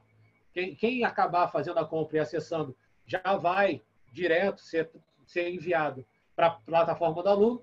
E na plataforma do aluno vocês vão verificar que eu já deixei todos os módulos prontos, todas as aulas lá prontas. Então, quer dizer, terminou a aula, upei a aula, coloquei a aula na plataforma para quem não conseguiu assistir, conseguir assistir. Mentoria em grupo e você atende individual? Joyce, minha vida toda foi responder a todo mundo individual. A minha intenção é olhar para a necessidade do grupo, alinhar a organização os processos empresariais em grupo e conforme for, a gente vai trabalhando a individualidade de cada um. Até porque uma das coisas que eu vou fazer dentro da mentoria é pegar e analisar o que vocês estão fazendo. Então, uma das etapas é analisar a empresa analisar o que está sendo entregue. Então, eu vou pegar o que está sendo feito e a gente vai trabalhar em cima.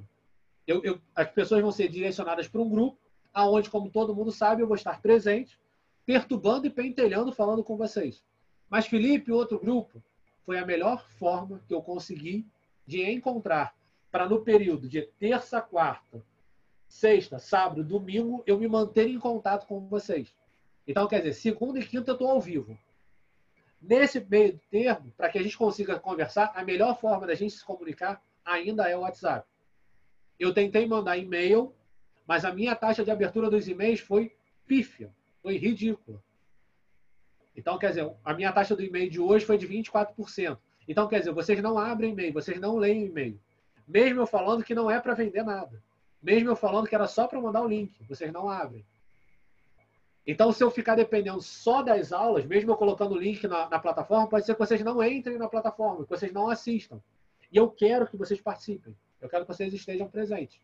Então, quer dizer, vai estar lá e eu vou estar aqui. E o grupo do WhatsApp é pau na muleira, porque não vai aliviar. Eu vou pegar muito do que aconteceu no Organize, vai ter hora para abrir, vai ter hora para fechar, vai ter organização. Vou mandar só áudio, não vou mandar por escrito, que eu já tomei muito esporro, porque ficar, ficar escrevendo no grupo. O direcionamento vai ser todo por áudio. Então, quer dizer, é pegar tudo que eu, os 30 dias que eu percebi que existia um gap, uma necessidade muito grande, e trabalhar em cima disso.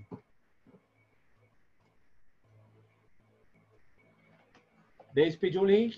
Cadê o link? Estava aqui, estava no Ctrl-V. Caiu do Ctrl-V.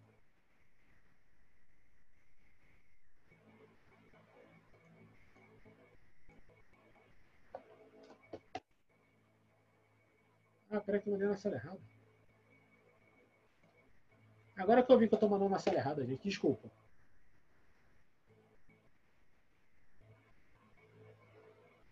A Aninha perguntou se precisa necessariamente estar online. Não, Aninha, vai ficar gravado. A vantagem de estar no online, por exemplo, essa aula de hoje, ela está gravada. A vantagem de estar no ao vivo comigo é que eu estou respondendo e estou interagindo durante, o, durante a, a participação. O que pode acontecer? Você assiste gravado, você entra no grupo ou você me manda mensagem no particular e eu vou respondendo e vou pontuando. Todos, quer dizer, quase todos que estão aqui, em algum momento da vida me mandaram mensagem no particular e eu respondi. Eu não me nego, tá? Meu WhatsApp está no meu Instagram para que as pessoas entrem em contato comigo.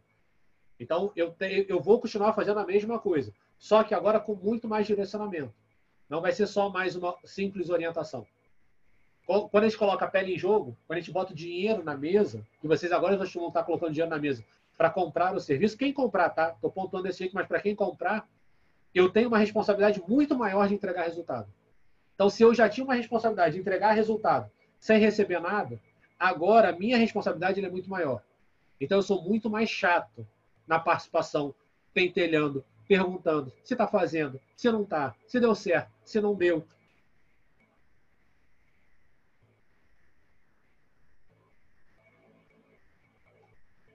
Luciano, a intenção da mentoria é te preparar para ter uma empresa organizada. É literalmente, eu gostei muito desse nome, tá? É organizar a sua empresa.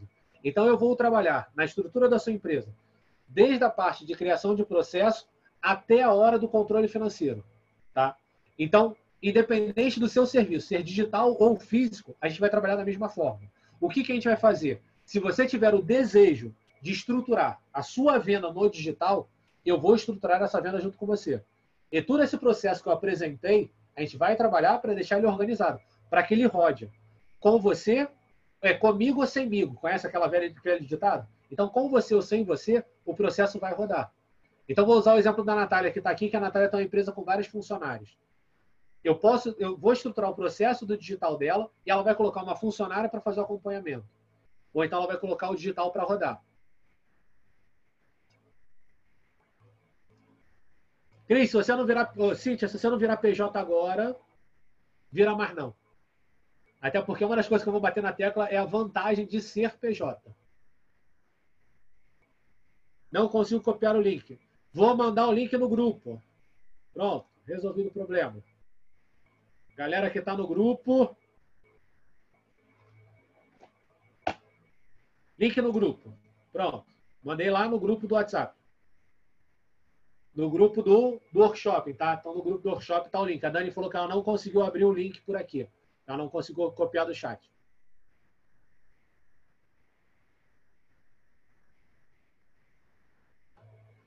Eu não sei cadê a princesa da Renata, mas ela falou que a princesa dela quis dormir com o pai.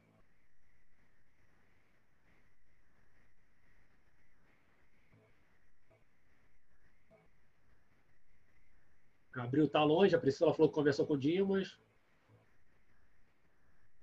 Ah, eu cheguei a responder tudo então.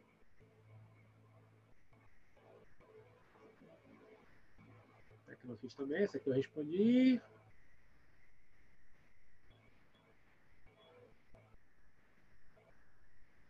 A Renata saiu, não vai adiantar responder ela. Qual é a frequência seria interessante de postagem? A Angélica está aí ainda? Tá, a Angélica está aqui. Angélica, como eu falei lá no, quando eu falei sobre essa questão de postagem, todo dia. E se você me perguntar qual é a quantidade, o ideal é que sejam de duas a três postagens por dia, tá? Fazer uma postagem uma vez ou outra não faz a consistência do Instagram olhar para você. Então, quanto mais você aparece, melhor. Por que, que eu estou falando de duas a três vezes?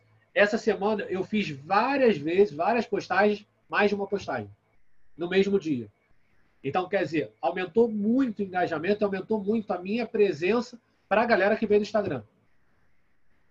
Então, tudo bem que eu trabalhei em cima do, de, desse encontro, do workshop, mas gerou esse movimento por lá.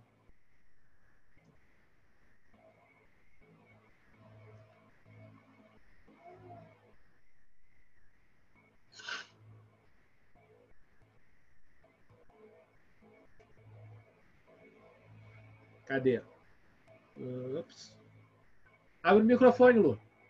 Consegue abrir aí? Eu abro aqui, pronto. Fala aí, Lu. Abri. Oi, Felipe. Então, eu queria saber o seguinte: é, eu não estou vendendo aula online para outros alunos. Eu estou simplesmente continuando a aula com aqueles meus alunos antigos, que já têm planos longos e tudo mais. E aí, o seguinte: é, uma ex-aluna minha que saiu há pouco tempo, antes de parar por um problema de dor, e aí, problema de saúde. E aí ela tá querendo saber agora para voltar. Ela me mandou mensagem esses dias, aí perguntando quanto que eu tô cobrando e tudo mais. E aí eu fiquei meio perdida, porque eu não tô fazendo um valor específico para aula online, porque eu só tô continuando com os meus alunos que estão ativos. Só que ela levou para o meu estúdio, inclusive, uns amigos dela. E aí eu fiquei meio assim, como que, se eu for cobrar mais barato porque é só online, se os amigos dela que continuam comigo pagam o valor normal. Aí eu fiquei meio que na dúvida e sem saber responder e tudo mais. O que, que você acha sobre isso? Eu vou cobrar o mesmo preço. Tá? Preço do o que pacote que, que ela pagava antes. É, eu vou cobrar o mesmo preço que eu estou cobrando de todo mundo. Por quê? Eu só vou mudar o preço quando eu mudo a oferta que eu entrego para o meu cliente. Se eu continuo entregando o mesmo produto que eu estou entregando para a mesma, para a base toda, eu não tenho como mudar o preço. Agora, se você pega hoje os seus clientes que estão ali e você coloca a questão dos parceiros, ou até mesmo você libera que eles façam aula na hora que eles quiserem, como eles quiserem, aí eu consigo criar um novo preço para um novo produto no digital. Entendi. Mas se eu não tenho uma variação, eu não tenho como mexer na minha entrega. Entendeu? Entendi. Entendi. É porque ela é ex-aluna, ela veio perguntando na intenção eu estar fazendo um valor mais barato por ser online, entendeu? E aí eu fiquei meio assim, porque dos meus alunos, que inclusive ela conhece, é, eu estou cobrando valor normal. É. Eu só é consigo cobrar mais barato se houver alguma vantagem para o cara que paga mais caro. É literalmente entendi. isso. Se eu consigo entendi. ofertar uma vantagem para o pessoal que paga mais caro, eu posso cobrar mais barato. Mas se eu não tenho vantagem nenhuma, eu não tenho como oscilar o preço. Eu preciso manter na mesma tábua. Eu preciso manter na mesma linha. Entendi. Tá bom, obrigada. E mantendo, e mantendo nessa questão da sua pergunta, o, o, Alex ele vai vir falar comigo na, ele quer dizer, vai vir falar comigo, vai, falar, vai vir conversar com o pessoal na mentoria. Tá? Uma, uma das partes da minha parceria com ele é trazer ele para falar sobre a legalização de algumas etapas do processo. Então, Cíntia, cadê você? Você que falou sobre virar PJ, eu chamei um advogado agora para falar. Já que o fisioterapeuta não está dando conta, não está tratando a dor, então eu vou chamar agora advogado para falar.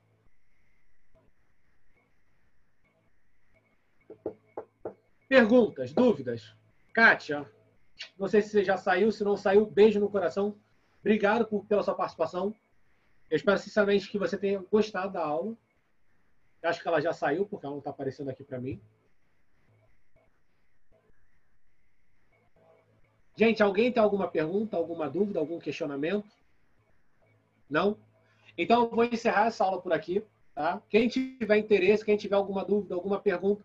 Suzana, eu não esqueci da sua pergunta, da porcentagem. Mas vamos fazer o seguinte: me chama no WhatsApp, que eu te respondo. Eu não vou responder aqui porque, assim, já tem quase três horas que a gente está aqui e o pessoal deve estar um pouco cansado. Mas eu te respondo. Eu não tenho problema nenhum a gente conversar sobre a porcentagem. Eu te explico tudo sobre o tintim por tintim de por que não pagar e por que não receber. Que é ruim para os dois lados, tá? Eu, eu literalmente agora estou olhando para você. tá? Então, eu vou encerrar essa aula por aqui. Eu espero que vocês tenham gostado. Se alguém tiver qualquer dúvida da mentoria ou fora da mentoria, meu WhatsApp está aberto. O Organiza Sua Empresa continua. Mesmo com a mentoria, vai continuar o processo, vou continuar presente. Eu irei continuar trabalhando dentro do Instagram, dentro do grupo, até acabar a live. A minha missão com vocês, ela vai, ou melhor, até acabar a live não, até acabar o Covid. Então, até o final de tudo isso, eu vou estar presente. Então, sempre que tiver alguma novidade, alguma situação, eu percebo algum movimento de governo que possa ajudar o nosso trabalho, eu vou estar pontuando para vocês, tá? Muito obrigado mesmo por vocês ficarem aqui. Já tem três horas de aula, tem 45 pessoas na sala. Eu estou muito honrado, estou muito feliz com a presença de vocês. É um prazer enorme poder falar com vocês. E no que precisar, conta comigo. E não se esqueçam, agora o jogo começou. Tá bom? Beijo no coração, durmam bem, descansem e até amanhã. Ou então, até segunda-feira, às 8 horas, aqui no Zoom de novo, tá? Valeu, galera. Fui!